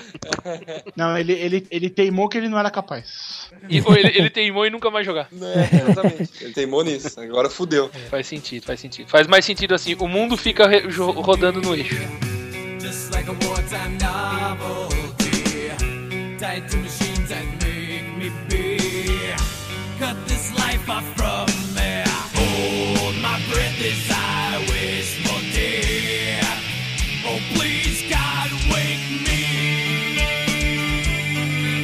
Bom, mas então, vamos lá. É, o Zi colocou um ponto interessante aqui. A gente até abriu a discussão antes da perguntinha, mas vale voltar nela agora. É, como é que o mundo conectado mudou a realidade desses games, né? É, o, o- antigamente o PC ganhava isso, né? Totalmente, né? Até a PlayStation 2 aí, até mesmo o Wii, né? a- essa questão de conectividade era péssima, né? O Dreamcast, falecido Dreamcast, Dreamcast até tinha alguma coisa, mas mesmo assim não era suficiente. Agora, hoje em dia, eu acho que tá bastante parelha essa questão de, de, de jogabilidade, de jogos online, né? Ah, é, não a gente, volta, a gente volta no problema do hacker, né? É. É. muito mais fácil o cara hackear um jogo PC do que no, no, no- no console. Eu, eu não concordo só por causa de uma coisa. Se chama Steam. Steam é a coisa mais linda que existe. Que isso? É. Ô, do mundo, cara. Isso aí é. Isso aí é, é- isso sim. Ô, Vila, mas o Steam não seria RMVB, não? RMVB? Nada. Ô louco. Não, mas ó, lembra uma uma coisa legal aí, acho que muita gente não conhece. Isso aí, assim, eu quase chorei quando eu descobri. Foi uma emoção muito forte. Porque o que acontece? Na Steam, vocês, não sei se já viram, acho que quando foi lançar Xbox One e o PlayStation 4, rolou aquela rinchazinha, porque a galera da Microsoft não queria fazer a pessoa poder emprestar um jogo pro amigo, né? Sim. O jogo ia ficar lá linkado. Puta Então, tiro no aconteceu? pé. Acho- É, aí a, a, a- Sony, né, tipo, começou a zoar, falando, não, nosso videogame pode, a concorrência não e tal. É, na Então, verdade, Steam- na verdade, deixa, eu- deixa eu te cortar rapidinho, né? Pode Na falar. apresentação do Play 4, eles estavam apresentando lá bonitinho, aí um, um jornalista lá, ah, e como é que vai fazer pra emprestar o, o jogo? Aí o cara que tava apresentando falou assim, ó, muito boa essa pergunta. Tem aqui, a gente até desenvolveu um passo a passo, é bem complicado, mas é, é importante vocês saberem, né? Aí ele abriu um PowerPoint específico lá, né? Falou, ó, primeiro passo, pegue o jogo na mão. Segundo passo, ponha na mão do seu amigo. Terceiro passo, empreste o jogo. Acabou. Lembro Com disso. tapa na cara, né? Não, de- com, luva de, com luva de couro bem pesada, né? É, não, pé no peito duplo. Pelica de dinossauro, né? E uma coisa legal, a Steam viu isso, né? Porque o que acontece? Tem- Tinha gente, assim, que ainda tinha aquela capacidade e coragem de reclamar da Steam, né? Então, essa galera chegou e, e falou: Meu, mas a Steam você não pode emprestar o jogo, ele só fica nessa conta. O que acontece? A Steam criou Family Share, não sei se vocês já viram isso. Que Opa, esse não. Family Share. Cara, Esse- eu quero saber desse Ó, negócio. Ô, ô, Bilinha, Opa, Bilinha, opa. ou, ou saber o que ele tem pra falar. Ó, prepara o coração, isso mudou a minha vida. O que acontece? Você usando o Family Share, você pode compartilhar todos os seus jogos com outra pessoa. Então, enquanto você não tá jogando nada na sua Steam, a pessoa pode no computador dela baixar os jogos, jogar na conta dela. Então, tipo, achievements, tudo vai na conta dela normal, mas ela pode jogar os seus jogos. Se você entrar num jogo, aí ela aí vai haver um aviso pra aquela pessoa, ó, o dono dessa pessoa está jogando, em 5 minutos seu jogo irá, será fechado. Mas se ela não jogar, você fica jogando. E você pode escolher até 5 pessoas pra compartilhar sua library inteirinha. Olha só. Yuri, Zi, Ronquidão, Acabou. ainda tem mais um. Porra. Acabou a vida. Depois de É lançarem, depois de lançarem o, o Dreamcraft 3, agora 4, né? Agora realmente compartilhar Steam fudeu, então. Eu, nem, eu nunca cliquei, né? Ó, como é bom ter especialista no podcast. Pa- Palmas pra você, Cadão. Muito obrigado. Põe som de palmas aí, Ronquidão.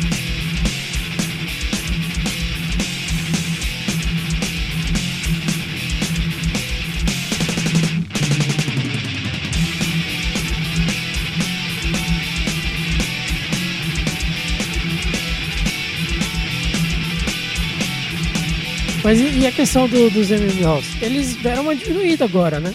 Esse Detalhe, aqui é o- Agora, é que agora é os MOBAs, né? é os MOBA. Exatamente o que eu ia falar, exatamente. MOBAs? MOBA. MOBAs? MOBA é Eu isso, sou League of Legends, Dota 2, 1, nossa. Isso não é MMO. Tá virando uma febre. Não tem jogo ruim? Não tem jogo bom nesse MOBAs? Não, não é Então. MMO porque não é RPG, os É. Ah, Exatamente. Não, assim, ele não é. Ele nem é MMO, né? É que assim, tem muita gente que fala que MMO é jogo online, ponto. Não, tipo, MMO é massivo e multiplayer online, né? Então o que acontece? Tem que ser um grupo massivo de pessoas na mesma tela, no mesmo ambiente. Então assim, League of Legends necessariamente não é, por exemplo. Ele não é um MMO, né? Porque são 10 pessoas numa partida no máximo. Não é, tipo, massivo. Mas enfim, pra, pra geral, enfim, é um MMO. Mas MOBA tá saindo demais. Acho que eu já contei, tem seis em desenvolvimento até agora que eu contei, assim. Caralho. É, porque agora acabou de sair aquele, aquele jogão lá, né, Bila? Caro pra cacete também. O, o do Skyrim, como é que chama? O LoL, MMO do Skyrim. Ah, sim. o League of Legends Online. Não, Liga Não, Bila, presta atenção, porra. O MMO do Skyrim. Elder, Elder Scrolls. Ah, o Elder Ô, Scrolls Online. Você não tá querendo com- dizer que o Bila tá no Nine Gag nesse momento, né? Ah, eu Não, ele tá vendo a final do- na cabeça. Ele tá assistindo o live streaming do, do campeonato de Poker Stars. É, tá rolando de Dota 2 agora. Não, mas não tô Vai lá. vendo, relaxa. O Elder Por isso, por isso que tava caindo a sua conexão, né, cara? Mas o, o. Elder Scrolls foi um puta lançamento, né, cara? Porque o Skyrim fez um sucesso do caralho, né? E aí os caras lançaram esse Elder Scrolls, tá uma facada, né? Porque você paga pelo jogo, sei lá, uns 120 mango, e depois você tem que pagar mensalidade ainda. Caralho, os caras amarraram tudo, então. É, são uns fila da puta. Puta merda, hein? E... É, quando eu vi o Bila jogando Skyrim a primeira vez, eu tinha certeza que era tipo WoW, que tinha outras pessoas ali naquele mundo. Não é possível um mundo desse tamanho todo pra um jogo normal, cara. E aí quando ele falou pra mim que só tinha ele mesmo, ponto final, caralho, velho, com certeza eu É. pensei, né, vamos lançar uma porra dessa online. Você fica incrédula, né, velho? Né? E uma porra bem maior ainda.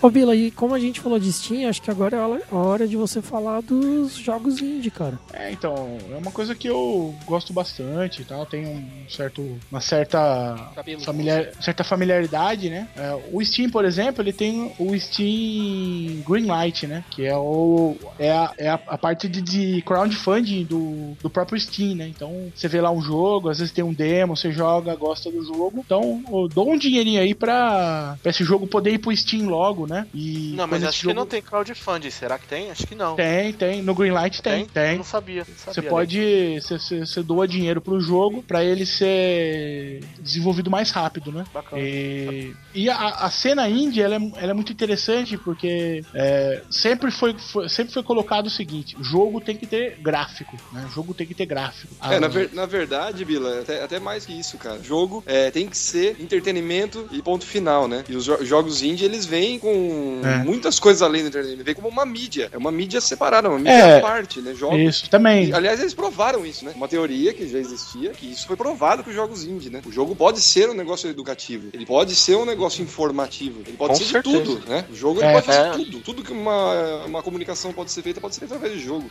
É. Pô, mas, mas, mas precisava, mas precisava dos jogos indie, cara? Que eu vou te Não. Precisava, precisava Eu- porque não, não, é. necessariamente eles visam rachar o ganhar dinheiro, não necessariamente. Ah, entendi, não, A maioria sim. Não, eu, eu É. ia dizer, eu ia te dizer o seguinte, porque o que o Assassin's Creed já me ajudou a dar aula, amigo, é, eu não posso reclamar desse jogo nunca. É, não é, não é, É, reclamar, é que é simplesmente existir uma outra. Existir uma outra alternativa de, por exemplo, você ter outras formas de narrativas, né? ou- Outras formas de jogabilidade, outras formas de interface com o usuário. Então você tem esse, esse tipo de coisa muito é muito interessante. Ou até, por exemplo, fazer jogos com estilos antigos ou com gráficos antigos, que você não tem muito dinheiro para desenvolver, mas com abordagens totalmente modernas. E isso no celular, no computador, até nos consoles. É, eles têm aparência Então- de Atari, mas um assunto É. super moderno. É, exatamente. É, mas o que que é bacana dessa coisa? Eu acho legal porque acontece. Já aconteceu isso daí no cinema, na música, em toda parte que é. É o desenvolvimento indie, né? Porque o que acontece? Uma empresa visa ganhar dinheiro e é isso. É isso é uma empresa. Então, se eles fazem alguma coisa, eles têm que pegar o maior máximo de público possível. O indie não visa isso. O indie visa fazer um negócio bacana que o que a visão do desenvolvedor teve. Falou, eu quero fazer isso, não importa se as pessoas vão ou não jogar. É, vamos É minha empresa- não, eles que se fodam, né? É, exatamente. Se assim, vocês gostaram ou não, eu preciso de pouca gente que compre o meu jogo pra eu ter sucesso, né? Um É. jogo de, tipo, o AAA, né? O AAA, meu, tem que ser um Uhum. absurdo, vender muito pra empresa valer a pena. Por isso que eles fazem uma coisa mais abrangente possível. Isso acontece até, até cerveja, assim, vocês veem que tem esse negócio de homebrew, no videogame também tem, né? Quando vocês até falam que, por exemplo, se você tem uma, um público menor, mas você é sozinho, ou duas, três pessoas fazendo, se cada um, tipo, um jogo, vai, lucrou às vezes um milhão, não é o bastante pra uma empresa. Exatamente. Pra uma pessoa, é. É, com certeza, É. exatamente. O... É, tem Não, alguns se for o de Z. sucesso, né? O Paper... Como é que chama, Bilão? Paper... Paper o quê? Paper o Mario? Jogo, jogo lá é, que vai ver o documento das pessoas e tal. Ah, Papers, Please. É, Papers, Please, o Stan, Stanley Sparrow. Paris Parable. São jogos que assim. Stanley Parable o cara- fantástico. É, o Stanley Sparrow é uma equipe de cinco pessoas. Os caras ganharam tipo 15 milhões de dólares, cara. Eles não precisam trabalhar mais. Acabou. Acabou, zerou a vida, zerou a vida. Zerou a vida, é- dá é o- espaço é o- pro próximo, entendeu? É o caso, por exemplo, da, da, da Super Giant Games, né? Que é a, do Bastion, do Transistor. São empresas que estão. desenvolvedoras que estão. Elas estão aí para desenvolver um outro tipo de jogo, né? Não um tipo de jogo. Um cara que joga Call of Duty gosta de Call of Duty vai jogar um jogo desse tipo. Vai rir da sua cara, né? O cara não vai gostar, porque não. Como é que você me apresenta uma merda dessa, Belinha? Ele vai falar. É, não, né? Ou um, um moleque agora de 14 anos, não vai ter o. Né? A tarimba pra jogar isso. Ou, por exemplo, o jogo que nem o, Gam, esses, o Gambit. esses, esses jogos indie, eles são virados pra um público mais velho, né, Bila? É, é o que eu vejo. A, gran, a grande Eu maioria. A grande maioria são. São, são voltados para um público mais adulto e um público mais, assim, vamos dizer, especializado, que tem um faro de jogo, ou que esteja, né? Por exemplo, o Stanley Parable. O Stanley Parable é assim, é um jogo complexo, ele te faz pensar em várias coisas. E é uma. E é um primor de narrativa, né? A, a narrativa do Stanley Parable é muito melhor que a narrativa do Assassin's Creed, por exemplo, que é a história do Assassin's Creed, né? Hum, não, tá mexendo ah, aí. É. Ah, mas a história do Assassin's Eu tô jogando Assassin's Eu tô atrasado, né? Eu comecei a jogar Assassin's Creed atrasado, joguei um, todos os dois rapidão e agora eu tô jogando três. Realmente a narrativa do 3, eu concordo com o Z. É arrastado, eu não tenho tesão de sentar aqui e jogar, como eu tinha dos Eu outros. nunca, eu nunca entendi Assassin's Creed. Tipo, a história às vezes pula de um lado pro outro que eu já não sei mais o que tá acontecendo. É, Ah, então. mas você não é professor de história, né? Não, então, mas mesmo a gente, eles pulam, tem hora que vai, tem hora que vem. E...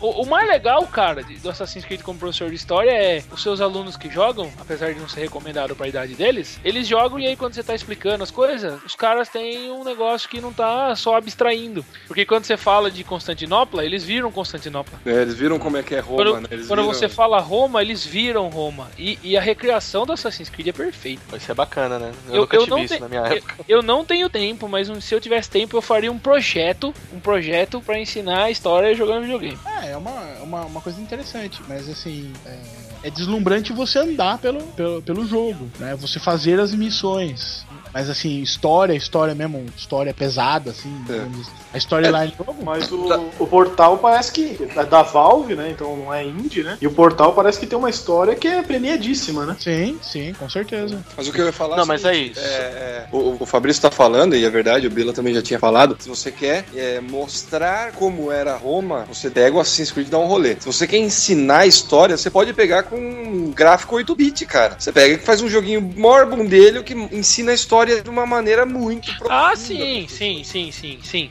É, o que, que eu tô, o que eu tô dizendo é que não é pegar o Assassin's Creed e falar assim, ó, não vou dar aula, vai jogar. Não é isso, porque não vai adiantar. Mas é pegar pra ambientação. Ô, Vilinha, Tipo, e, e o cenário... Meter, um- meter um gameplay lá pros moleques explicando e mostrando. Florença. Sim, Florença. Porra, fantástico. Ô, Vilinha, e o cenário indie no- nos consoles? Eu vi que, que a, a Microsoft e a Sony acabaram se rendendo e cedendo espaço pra eles no console também, né? Não, não, tem, tem, tem, tem bastante coisa sa- saindo, né? Só que como o, o PC ele tem uma facilidade de interface com a internet, né? E a internet é realmente o grande É, E- mais ou e- menos, vai, E o. Play, e o PlayStation, e o, e o PlayStation e o, o Xbox e o Wii U, eles não podem ser tão abertos, porque se eles forem um pouquinho mais aberto, vai entrar hacker, vai entrar vírus, É, vai não. entrar acesso, vai entrar acesso remoto no seu videogame. É, existe, E- existe, uma, existe uma, uma seleção. Mas, por exemplo, todo dia que eu ligo o videogame, ele já está conectado na internet, ele já me mostra assim, ó, veja aqui os jogos gratuitos da semana. Você vai lá, tem,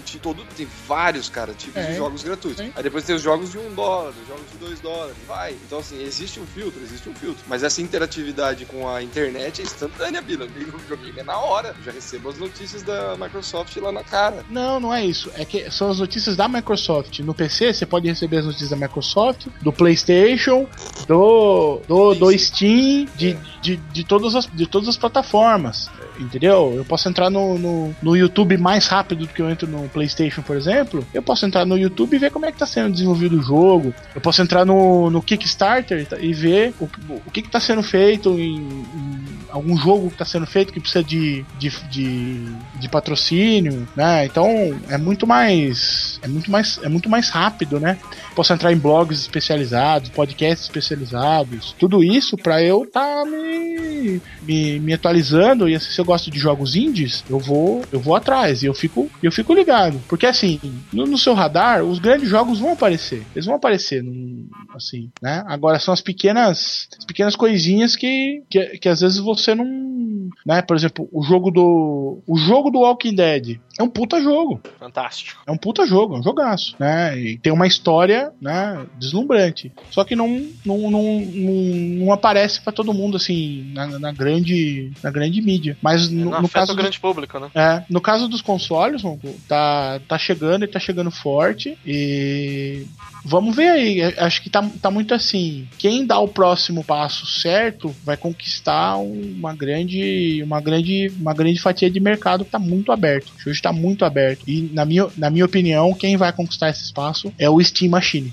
E vocês acham que, que, o- que os jogos indie eles estão de alguma maneira é, redescobrindo o mundo dos games? Estão reconsolidando o mundo dos games ou não? Eu acho que, Acho que eles estão isso é tomando importante. sim, velho. Eu acho que isso é importante mesmo, mano. Porque eu acho que falta um pouquinho de criatividade hoje. Na verdade, eu acho que tem duas críticas muito fortes que eu tenho ouvido dos gamers em relação ao que tem saído, né? É que, bom, uma já vem sendo feita há um tempo, que os jogos estão ficando cada vez mais bundelhos, né? Não tem mais dificuldade, você não é, nem ter habilidade de gamer pra jogar, tampouco você ter que raciocinar muito pra é, passar por determinados puzzles, né? Então os jogos têm feito, sido feitos muito nas coxas assim de dificuldade, né? E é, isso acaba tirando um pouquinho o tesão do, do que era antigamente, porra, antes. Ah, Yuri, se você me permite, que eu, te- eu acho que isso aí é inclusive pra vender mais, né? Que é grande, as empresas Sim, grandes elas chegam e falam, ó, vamos fazer um jogo aí bem bom, bem rápido, bem fácil, que aí a galera O cara- joga e O cara jogar Pronto, gostosinho e não desistir. É, né? uma das, Exatamente. uma das coisas que o pessoal que tá, analisou a, a E3 desse ano, que é a grande feira de, de games disse, foi exatamente isso. Porque todo ano tem que ter um FIFA, todo ano tem que ter um PES, todo ano tem que ter um Call of Duty, todo ano tem que ter um Assassin's Creed, porque todo ano tem que ter um, um- um- tem que ter um negócio desse. É, esse Ah. é o segundo aspecto que eu ia falar, né? Falta Ah. criatividade, né? Sim. É sempre os mesmos moldes, né? Você pega uma roupa de jogo, é, tipo, um GTA lá, você pega aquele mesmo estilinho de jogo, põe um bonequinho diferente, com uma história um pouquinho diferente, e todo o mesmo formato de jogo, os mesmos formatos de puzzle e tal, e falta criatividade, né? E eu compro, velho. Eu compro. Babaca. Não, a gente compra. Eu, eu, eu, eu, eu compro também. Eu, eu compro também. É, ma- mas é assim, chega uma hora que isso aí vai. Tá, tá, tá, tá chegando num. Tá chegando no limite, né? Que, que as pessoas não vão. As pessoas não vão mais comprar, vai ter que ter uma. Vai ter que ter uma reinvenção aí. Quem, quem encontrar essa fórmula. Essa fórmula, Primeiro. essa fórmula mágica aí vai. Né, recuperar os jogadores que já não jogam mais tanto como a gente, assim. E angariar Ah, novos eu- jogadores, né? E, e É, o pegar. que eu acho legal, não, então, é que eu acho interessante isso aí, por exemplo, é uma coisa que eu fui percebendo, quando a gente analisa assim o cinema, né, já vem, tem, sei lá, 100 anos pra cima. E o que acontece? É, tem o cinema, eu percebo isso muito em quadrinhos também. A gente percebe que assim, quadrinhos, por exemplo, teve uma época que quadrinho era tudo muito bobo, era tudo muito infantil, quadrinho era só pra criançada ou infanto juvenil. E aí, tipo, a partir de um certo momento, começou a sair quadrinhos muito, mas muito mais cabeça, mais interessante, né? E o que aconteceu? Assim, o cinema foi o mesmo caminho e tá sendo assim com o videogame também. O que é interessante? Porque o videogame, vai lá, começou pelos seus anos 60, 70, né? E a partir daí, é, isso já era a galera de 30, 40 anos fazendo o jogo. Eles, eles, tipo, inventaram o jogo e pronto. O que tá vindo agora, principalmente a galera que faz jogo indie, é a galera que cresceu jogando videogame. O videogame faz parte da vida deles. Eles nasceram, cresceram, se desenvolveram jogando videogame. Então essa galera entende o videogame mais de qualquer um. E é essa galera que tá fazendo jogo indie hoje em dia. É. Eles que estão desde pequeno tendo essa ideia, falando, ó, hoje eu sei o que eu joguei muito desde de lá pra trás e agora eu sei o que é legal, porque eu jogo videogame a minha vida inteira. Então eu gosto, eu amo muito jogos indies por causa disso. Os caras fazem jogo pra quem joga mesmo. É, desde eles mesmo. O público, o público-alvo é ele mesmo. Pronto, ele já pegou o Uhum. público-alvo excelente, que são todo mundo que ama videogame. É, exatamente. Fantástico, isso que eu acho fantástico. E, e essa, essa, essa movimentação indie acaba ajudando a incrementar um pouco a indústria dos games também, né? Que hoje só tá perdendo pra bélica, né? É, nos Estados Unidos só perde pra América, é um negócio impressionante. Super- É. Superou a indústria cinematográfica de longe, né? É, faz um bateu. tempinho já. É, na verdade, eu ouço o Bila falar isso faz uns 4 anos. É, justamente. É, é que não adianta, cara. E, e hoje em dia, a gente não, não falou aqui dos. De um dos, dos estilos de jogo de PC que mais crescem, que são os jogos sociais, né? Jogos sociais. Os jogos sociais, social games, jogos de Facebook. Ah, jogos Ah. de Face, né? É Farmsville, né? Os Jogos malditos tipo- solicitadores. tipo. É, e, e esses jogos, eles geram muito dinheiro. Muito dinheiro. Eles Puzzle muito Dra dinheiro pra quem Puzzle and desenvolve. Dragon, meu amigo. É, Puzzle and Dragon, Criminal Case. Mas você não gasta dinheiro com Puzzle and Dragon pra pagar? Candy Crush Gastei. Saga. Já gastei, cara, você acredita? A King, a King abriu capital no, no Nasdaq. Não é pouca É, bosta. o, o, o, o próprio, o próprio Candy Crush, eu tenho, eu tenho é, problemas é, profissionais com Candy Crush.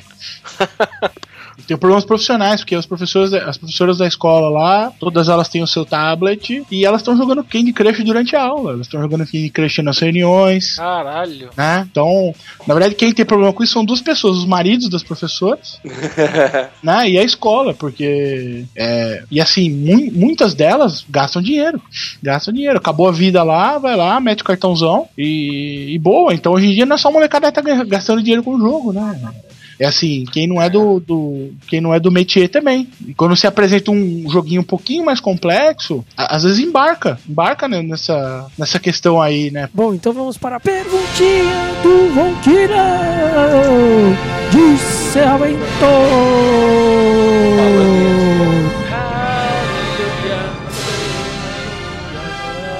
Perguntinha do número 2, também não avisada pelo Zi. Valeu, Zi. Obrigado por deixar todo mundo no escuro. É, eu não lembro as perguntinhas, eu deixei lá pra você preencher. Não, mano, eu mandei pra você no Skype, tá aqui, eu tô pegando no Skype agora. Sim, mas eu não salvo história como Skype. Ah, entendi. Bom, Defesa.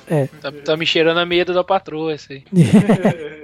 É, perguntinha no Ronquidão de encerramento, hein? Qual emulador é o mais nostálgico pra você? E vale emulador de qualquer videogame, beleza? Vamos Beleza. começar então com Z. Qual emulador é o mais nostálgico de videogame? Isso. Cara, se eu entendi bem a pergunta, eu acho que o emulador, assim, que. Bom, pelo menos pra mim, assim, que. Nossa, como joguei essa porra? Foi o de Super NES mesmo. Eu tinha um CDzinho que meu pai me deu. eu tinha um- Ah, ele ia naqueles camelô lá de São Paulo, 25 da vida, né? E comprava um monte de CD de joguinho. E um que ele comprou pra mim era um emulador de Super NES com, sei lá, uns 200 joguinhos de Era o, Super NES. era o ZSNES? Não, não era Era parecido. Era tipo alguma coisa assim, cara, eu não sei, acho que deve ter ficado uns 3 anos da minha vida só jogando isso. Lá foi onde eu joguei Super NES de verdade, porque eu sempre quis um, eu nunca tive, mas lá foi onde eu joguei é, Mario, Chrono Trigger, foi onde eu joguei. É, Air porra, Crest. sei lá, é, é, o Zelda, eu joguei. É, até uns joguinhos idiota, de tartarugas ninja, enfim, uns joguinhos que tinha lá, cara. Ô, louco, puta beat'em up da hora. Looney Tunes NBA. É, Looney Tunes NBA, NBA, puta, eu, eu jogava, porra, uma caralhada de joguinho que tinha lá. Foi lá onde eu joguei é, Super NES de verdade, né? Então, pra mim, esse é o emulador que, pra mim, é nostálgico, que foi uma fase da minha vida mesmo. Eu joguei pra caralho esse negócio, tem bom. Z roubando o emulador de todo mundo, né? De todo mundo. É, Acho que só do Kadoka que não. Deve ter alguma coisa pra, pra falar diferente. E o Bila, que vai falar emulador de um videogame que a gente nunca ouviu. É, emulador do, sei lá, Neo Geo. pô, esse é bom. Neo Geo, Nossa, eu tô. É bom. Eu tô aberto, eu tô. a- tá aberto aqui no meu PC a pasta documentos, a pasta Neo Geo. Sério? Sério. Nossa. Caralho. Atirei no que eu vi, acertei o que eu não vi. Bom, então vamos, vamos acabar com as opções da galera aí. Kadoka, qual que é o seu? Pra mim, o emulador mais nostálgico de longe é, é um que era Nós GMB, que era de Game Boy. Nós, Que eu lembro- GBA. GBA, não, GBA de Game Boy. Advance, né? É. Não, era Nós, GM, é, Nós GB ou Nós GMB. É Era só Game Boy, não funcionava Game Boy Ah, Advance. tá. Tipo, nós É. gordos bobos. É, Era é, NO, é, cifrão. NO Cifrão, isso. É, de GB, de Game Boy. O que acontecia é porque eu lembro que meu amigo chegou, né? É aquela época que tava passando desenho do Pokémon. Meu, alucinado. Aí, né, eu sabia que tinha saído o jogo do Game Boy e tal, mas eu não tinha os money pra comprar um Game Boy. Aí o meu amigo chegou pra mim, eu tinha um computador, ele falou: Ah, cara, dá pra você colocar esse negócio de emulador. Meu, eu, eu falei, maior mentira do mundo, isso aí não existe. Quando ele colocou no computador dele, assim, desceu aquela lágrima, assim, do meu rosto. Foi linda, sim, foi lindo. Aí eu- ele passou num disquetinho pra mim, sabe? Aquele de um 44. Aí eu falei, pô, eu coloquei lá, o negócio funcionou. E, meu, joguei muito Pokémon naquela época. Nossa, nossa. Foi o primeiro emulador que eu usei na minha vida e realmente tá, fica na- ficou na memória. Muito bom, muito bom. E você, Bilinha? Ah, já que não pode repetir Super NES, então, eu tenho o Ne- NES 10, né? Que é o de Nintendinho 8 bits, que foi um videogame que eu joguei, passei muitas horas jogando, e o Mega Drive também. Mas o Mega Drive, como eu tinha Mega Drive, eu joguei quase a biblioteca toda do Mega Drive, no, no Mega Drive mesmo, né? É, mas o NES 10, eu me lembro de uma umas férias muito muito prazerosas onde eu eu joguei uma sequência de jogos, né? Eu joguei Mario 1, Mario 2, Mario 3, joguei Mega Man 1, 2, 3, 4, 5, 6, né? Joguei assim, seguida, joguei o primeiro o primeiro Fire Emblem, joguei o Adventure Island, que é um joguinho super legal, joguei o primeiro Castlevania. Fui jogando joguinho, sabe, assim, da, da minha infância, infância mesmo, 7, 8, 9 anos. Então foi um uma, foi uma férias bem. Foram férias memoráveis. Eu não. Deve fazer uns. Sei lá, uns 6, 7 anos isso, não pra mais. Algum- Alguma coisa assim, mas foi, foi muito, muito, muito legal. Época que você Muito tinha legal. férias. É, época que eu tinha férias, né? Com, com, o, com o Nintendinho, né? Muito, muito legal. É muito. Sei lá, eu fico emocionado mesmo, cara, quando eu falo desses jogos, jogos antigos e tal. Como eu não tinha muitos amigos, né? Então. Tadinho, né? Os jogos, os E o que jogos mais dá foram. dó é que ele ficava tentando fazer amizade. Ele tentava tanto, cara, tanto, ele tentava tanto. Eu sei, porque eu tô presente desde que ele tem 11 anos, né? É. Ele tentava muito, cara. As pessoas não entravam na casa dele e iam conhecer ele lá no quarto. Ele ficava lá chamando as pessoas lá do quarto dele mentalmente, igual o Sheldon tenta matar os outros. Com uma meia na boca, ele põe na boca. Então, o- os jogos, os jogos foram meu- meus grandes amigos. O ouvinte deve estar pensando assim, nossa, que vida patética, né? Depende. Eu acho que o ouvinte, a chance dele ter tido uma infância igualzinha a sua é grandíssima. É. Vamos torcer então.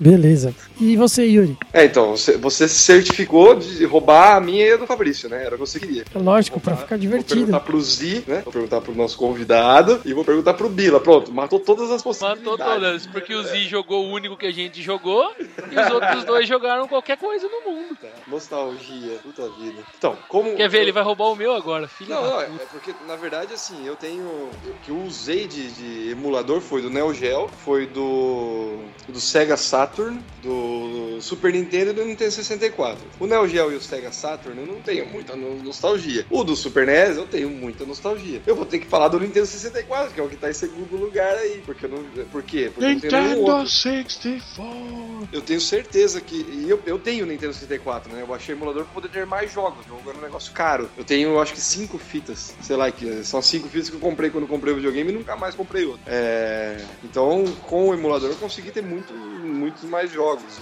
A nostalgia mesmo vem com o Super Nintendo, lógico, mas eu fico do, do 64 por, por ser a única opção. Eu tenho certeza que se eu tivesse emulador do Play 1, por exemplo, e eu tivesse alguém do meu lado, que nem o Bila, por exemplo, pra falar: Ó, você vai baixar tal, tal, tal, tal, tal jogo, jo- jogos, você vai se matar de jogar esses jogos aí. Aí beleza, certamente me daria alguma nostalgia, mas não, então eu fico com 64. Ah, sim, Ronquidão, verdade seja dita. Eu lembrei agora. É. Teve uma passagem muito, muito bonita com o emulador do PlayStation 2. que eu baixei aqui, é, que eu joguei o Final Fantasy X. No Final Fantasy X. Foi logo depois da minha mãe morrer. Foi uma passagem bem emocionante também. Puta Eu- jogo pra pegar também, né? É, foi, foi, foi um jogo um jogo bastante emocionante que eu gostei muito de jogar e tava num momento difícil, então foi um, foi um jogo massa, foi um jogo legal que eu curti pra caramba jogar no, no emulador. Mas não pode, emulador é ilegal, tá gente? Não pode. não pode? Eu não Você só pode ter um emulador se tem o jogo, o jogo físico. É, Ah, não. é? Eu só baixei os jogos que eu tinha do Nintendo 64. Eu falei alguma coisa Isso. diferente disso? Ronquidão pondo a nossa política abaixo, uma perguntinha. Louco. Imagina, galera. Tá de boa. Não. Só que não. Só que não. É, então, Fafá. Cara, eu sou obrigado a dizer, a, a repetir, porque ao contrário de vocês, e como eu já disse, eu não fui um cara muito viciado em jogos, só na adolescência e tal, que é a época que geralmente vocês mais jogaram, né? Então foi o ZNES, né, que o Bila tinha falado aí, ZSNES, que era o que eu joguei mais. E um outro que, cu- curiosamente, ninguém falou, emulador de Atari. Pois ah, é. sim, é que o emulador de Atari é. Pô, se você falar que emulador de Atari não conta, obrigado, você resolveu. Não, não, não, Não, é não, isso mas dá não. nostalgia pro meu pai. Ô, louco, Então, imagina. mas é porque eu joguei muito Atari, cara, quando, quando É que é eu tava- carne de quando eu era- vaca, né? Sei lá, sei lá. Ah, não sei. Ah, então desculpa. Mas é que foi que os dois que eu mais joguei. O emulador de, de o ZS NES e o de Atari, nessa ordem. Porque eu joguei, eu joguei muito Atari, né? Eu, eu tive dois videogames na minha vida. Eu tive um Atari e tive um Super NES. Os dois, os dois videogames que eu tive. E nossa senhora, que delícia. né? É, é, que, é que assim, é muito interessante. O, no- nos consoles, eu tenho lembranças da minha infância e do começo da minha, da minha adolescência. Lembranças muito legais de jogar com os amigos, ou de jogar sozinho, de Pô, terminar você um não, jogo. como é que você não tinha amiga agora você tem? Peraí. Não, é, Ah. os dois amigos, os dois amigos. É, jogar com os poucos amigos que eu tinha, né?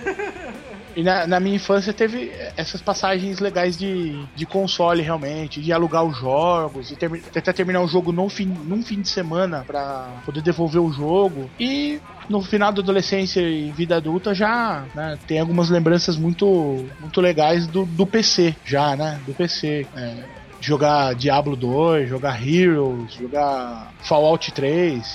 Carmageddon, escutando. Magedon. Tô Nossa. escutando a melhor trilha sonora da vida, cara. É, então, Mas exatamente. o, uma- um, um que eu não citei aqui, que eu baixei também, que eu falei Neo Geo, Sega Saturn, é, Super NES e Nintendo 64, eu também baixei do Mega Drive. E foi legal pra caramba, cara. Agora eu fiquei em dúvida entre o 64 e o Mega Drive, cara. Foi muito bacana. Jogar Sonic pra caralho e tal. Bom, Mega Drive eu joguei Quackshot, cara. Foi o jogo que eu mais joguei. Quackshot, muito Era bom. muito bom, velho. Nossa. Bom, eu, eu cheguei a baixar e jogar o de Super NES, o do Z, que o Z ganhou, eu joguei também, né? Mas eu- depois, com o meu PC mesmo, eu baixei de novo e joguei bastante. Eu joguei o de Neo Geo, de Atari eu não joguei. Eu joguei de Nintendo 64 também, mas um que eu baixei que eu me diverti muito porque foi meu primeiro videogame foi o de Master System. Joguei Master, muito cara, Alex Kidd. Eu tive o Master System, então. Master System era do Alex Kidd, não era? Você teve Isso, também, né, Yuri? Master System? Você tinha, né, o Master System, Yuri? Eu tenho, eu tenho Master System. Funcionando, Tem, né? inclusive. O Ronquidão teve um Master System que eu jogava muito Alex Kidd e que aí teve um. Não sei o que, que aconteceu uma época que eu desmontei o videogame. O Ronquidão ficou puto comigo. Por que, Z? Nossa. Você lembra por que, Estranho, né? Ronquidão? Eu não lembro do que aconteceu. Estranho você desmontar o videogame e seu irmão ficar bravo. Esquisito. Esses dias eu achei no YouTube um cara zerando Alex Kidd. Tipo, tinha um, sei lá, vai, duas horas de, de, de vídeo. E eu assisti, cara, inteirinho. Com muito, Assistiu muito como se fosse prazer. um filme. Sim.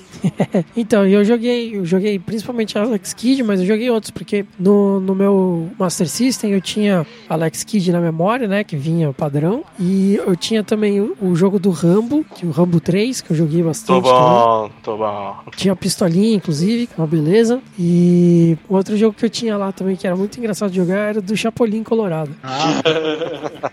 É, tentaram fazer uma época, né, o jogo do Chapolin, o jogo da Mônica. O da Mônica eu não comprei, eu tinha que escolher ou do Chapolin ou da Mônica. Eu escolhi do Chapolin. É. O da Mônica é bem parecido com o Alex Kidd. Ah, é? É.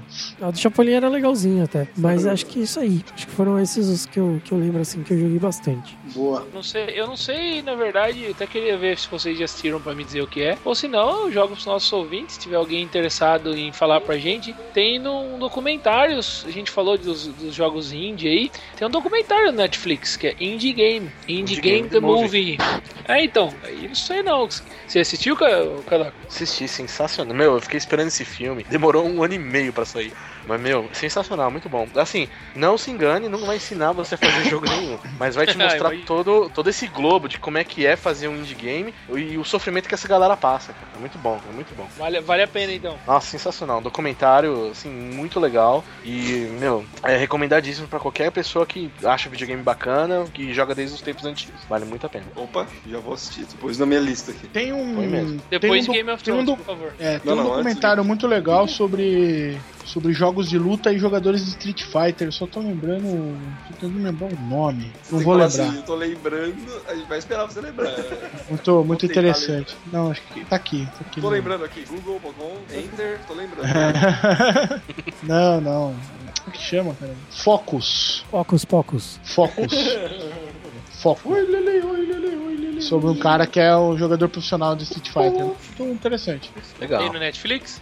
Não sei se tem no Netflix, porque eu não assisti no, no Netflix. Então não é tão interessante assim. Ah, e tem um outro documentário também chamado Free to Play. Ele tem na Steam e é gratuito. É bacana também. Mostra a história de pessoas que jogam profissionalmente Dota 2 e tal. É bacana, bem bacana também. Você joga Dota ou você joga o LOL. LoL? Eu sou LOL, eu sou LOL. Eu sou Celuleiro? Então, você- você meio, você meio, meio que explicou, mas a treta é só porque separou, tem dois desenvolvedores de lugares diferentes? É, é isso? A treta é igual Ah, a da então. Argentina, cara. Não A treta é a. motivo. Não, eu, eu É, sei, a eu- galera... Dizem galera que um é gráfico, o outro é jogabilidade. É, a treta é aquela lá. É tipo igual essa treta PC e console. Tem, tem concorrência, alguém vai ficar de um lado, alguém vai ficar de outro. Não é porque realmente um é melhor que o outro, mas é porque tem concorrência. Né? Cada um tem o seu lado bom e tal. Eu prefiro o League porque eu acho mais simples, né? O Dota ele é muito mais complexo, né? Então, cada, um, cada um tem sua vantagem, né? Me- Meus alunos se matam e, tipo, os caras ficam um chamando o outro de noob porque joga, sabe? É bizarro. É, é igual futebol, velho. É igualzinho mesmo. É, a mesma coisa. É, eu, eu, eu confesso que eu tentei come começar a jogar LOL, né? E- Mas daí eu parei rapidinho, porque comecei a Não, ser xingado. bem, Comecei a bem. ser xingado em russo, os caras estavam me xingando. Bom, antes de ir pra harmonização, eu queria agradecer muito a presença do Kadoka, do site Somos Nerds. Kadoka, faz o seu jabá aí pra gente poder colocar aí no link. Faz o jabá aí. Cabal. É, então, isso aí, galera. Quem quiser entrar lá no site é www.somosnerds.com.br. Estamos lá sempre atualizando notícias de videogame, animes, música. Inclusive, acabamos de lançar aí uma parte onde você pode ver o aniversário dos games na página home. Então, se você tem aquele jogo que você jogou no Nintendinho, no Master System, e aí você pode ver lá se vai estar fazendo aniversário hoje, tá? Então, tem muito jogo lá de 20, 30 anos que tá fazendo aniversário, você pode ver lá na home. E tamo aí, né? Só entrar lá todo dia aí, pode mandar recado, e-mail pra gente. Meu, é isso aí. Valeu, hein? Imagina. Valeu, Kadoka. Show de bola. Obrigado, Kadoka. Obrigadão. Então, harmonização?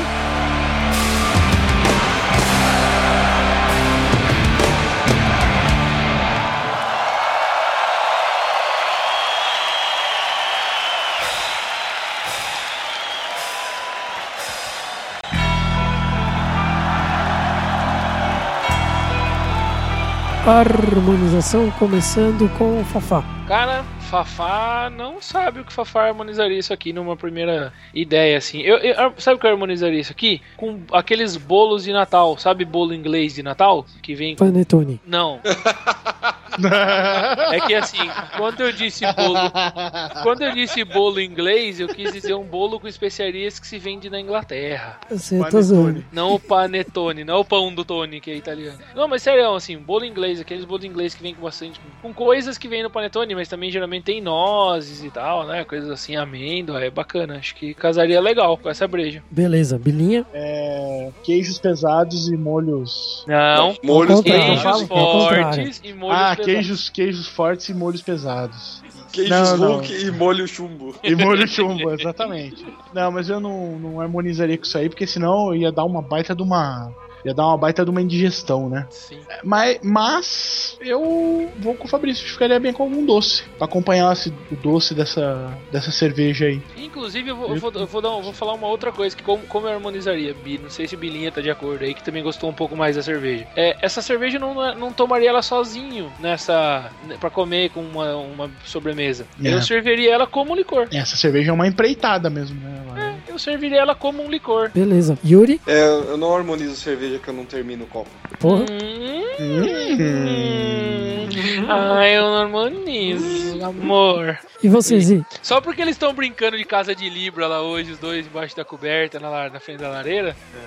Esse papo não, hein, porra. É, vocês que estavam com esse papo, não era eu não. O negócio é esse me chamar de viado aí, porra. não, eu chamei vocês de Cavaleiros do Zodíaco, olha que elogio. Casa de Libra, Shun e Yoga. Cara, mas essa cerveja, sem dúvidas, em homenagem ao Yuri, é, ela harmoniza com salgadinho de queijo Bizuca, que é aqui de Sul. Pizuca. Salgadinho, bizuca. É sabor o que esta, porra? É de queijo, é que é daqui do, de Caxias do Sul. Tem Muito escrito bom. Baguristes, salgadinhos tis de queijos tis. Bizucas, tis. Eu ia falar que harmoniza com chiitos, o verdadeiro sabor da Palestina. Porra. Badunts. É quase uma piada pronta. Vai mexer. Bom, eu, eu concordo com vocês de que eh, essa característica licorosa dele harmoniza muito bem com doces. Eu colocaria com um brownie de pra, pra ajudar o Yuri aí a gostar, né? De chocolate com nozes, o brownie. Muito bom, muito bom. É, é, eu, eu como tudo. Eu como brownie de nozes e tomo cerveja bosta. Então, olha lá. É, acho que harmoniza também com o bolo da Dona Terê, mas coisas muito mais, é, digamos, líquidas que isso, acho que, que não, né? Líquidas não, mas cremosas, vai. Por exemplo, um Mas eu- petit gâteau acho que não combinaria. Mas eu acho que chocolate, se eu fosse por alguma coisa de chocolate, também acho que casaria, que dá uma boa ideia do bolo da Dona Terê.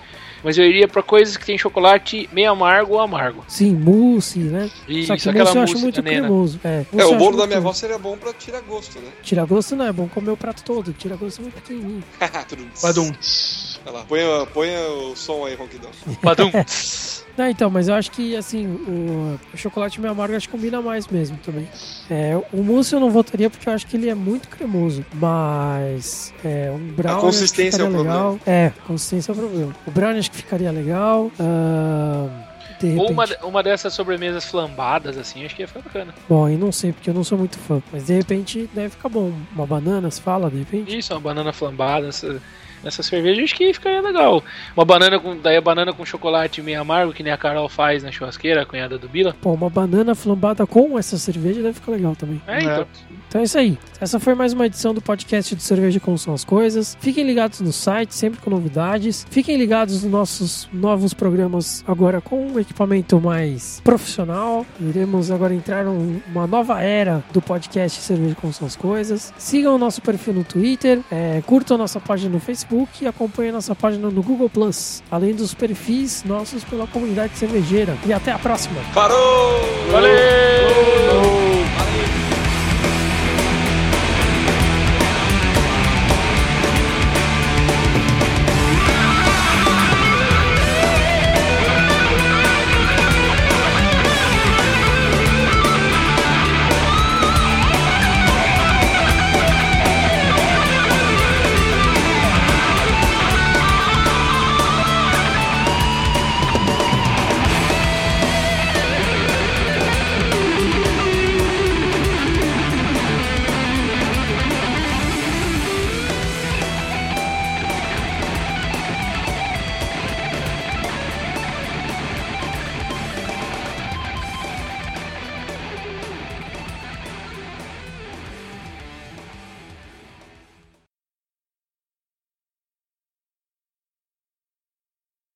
parou aonde? Então, a bola caiu na sua mão. O que é jogabilidade?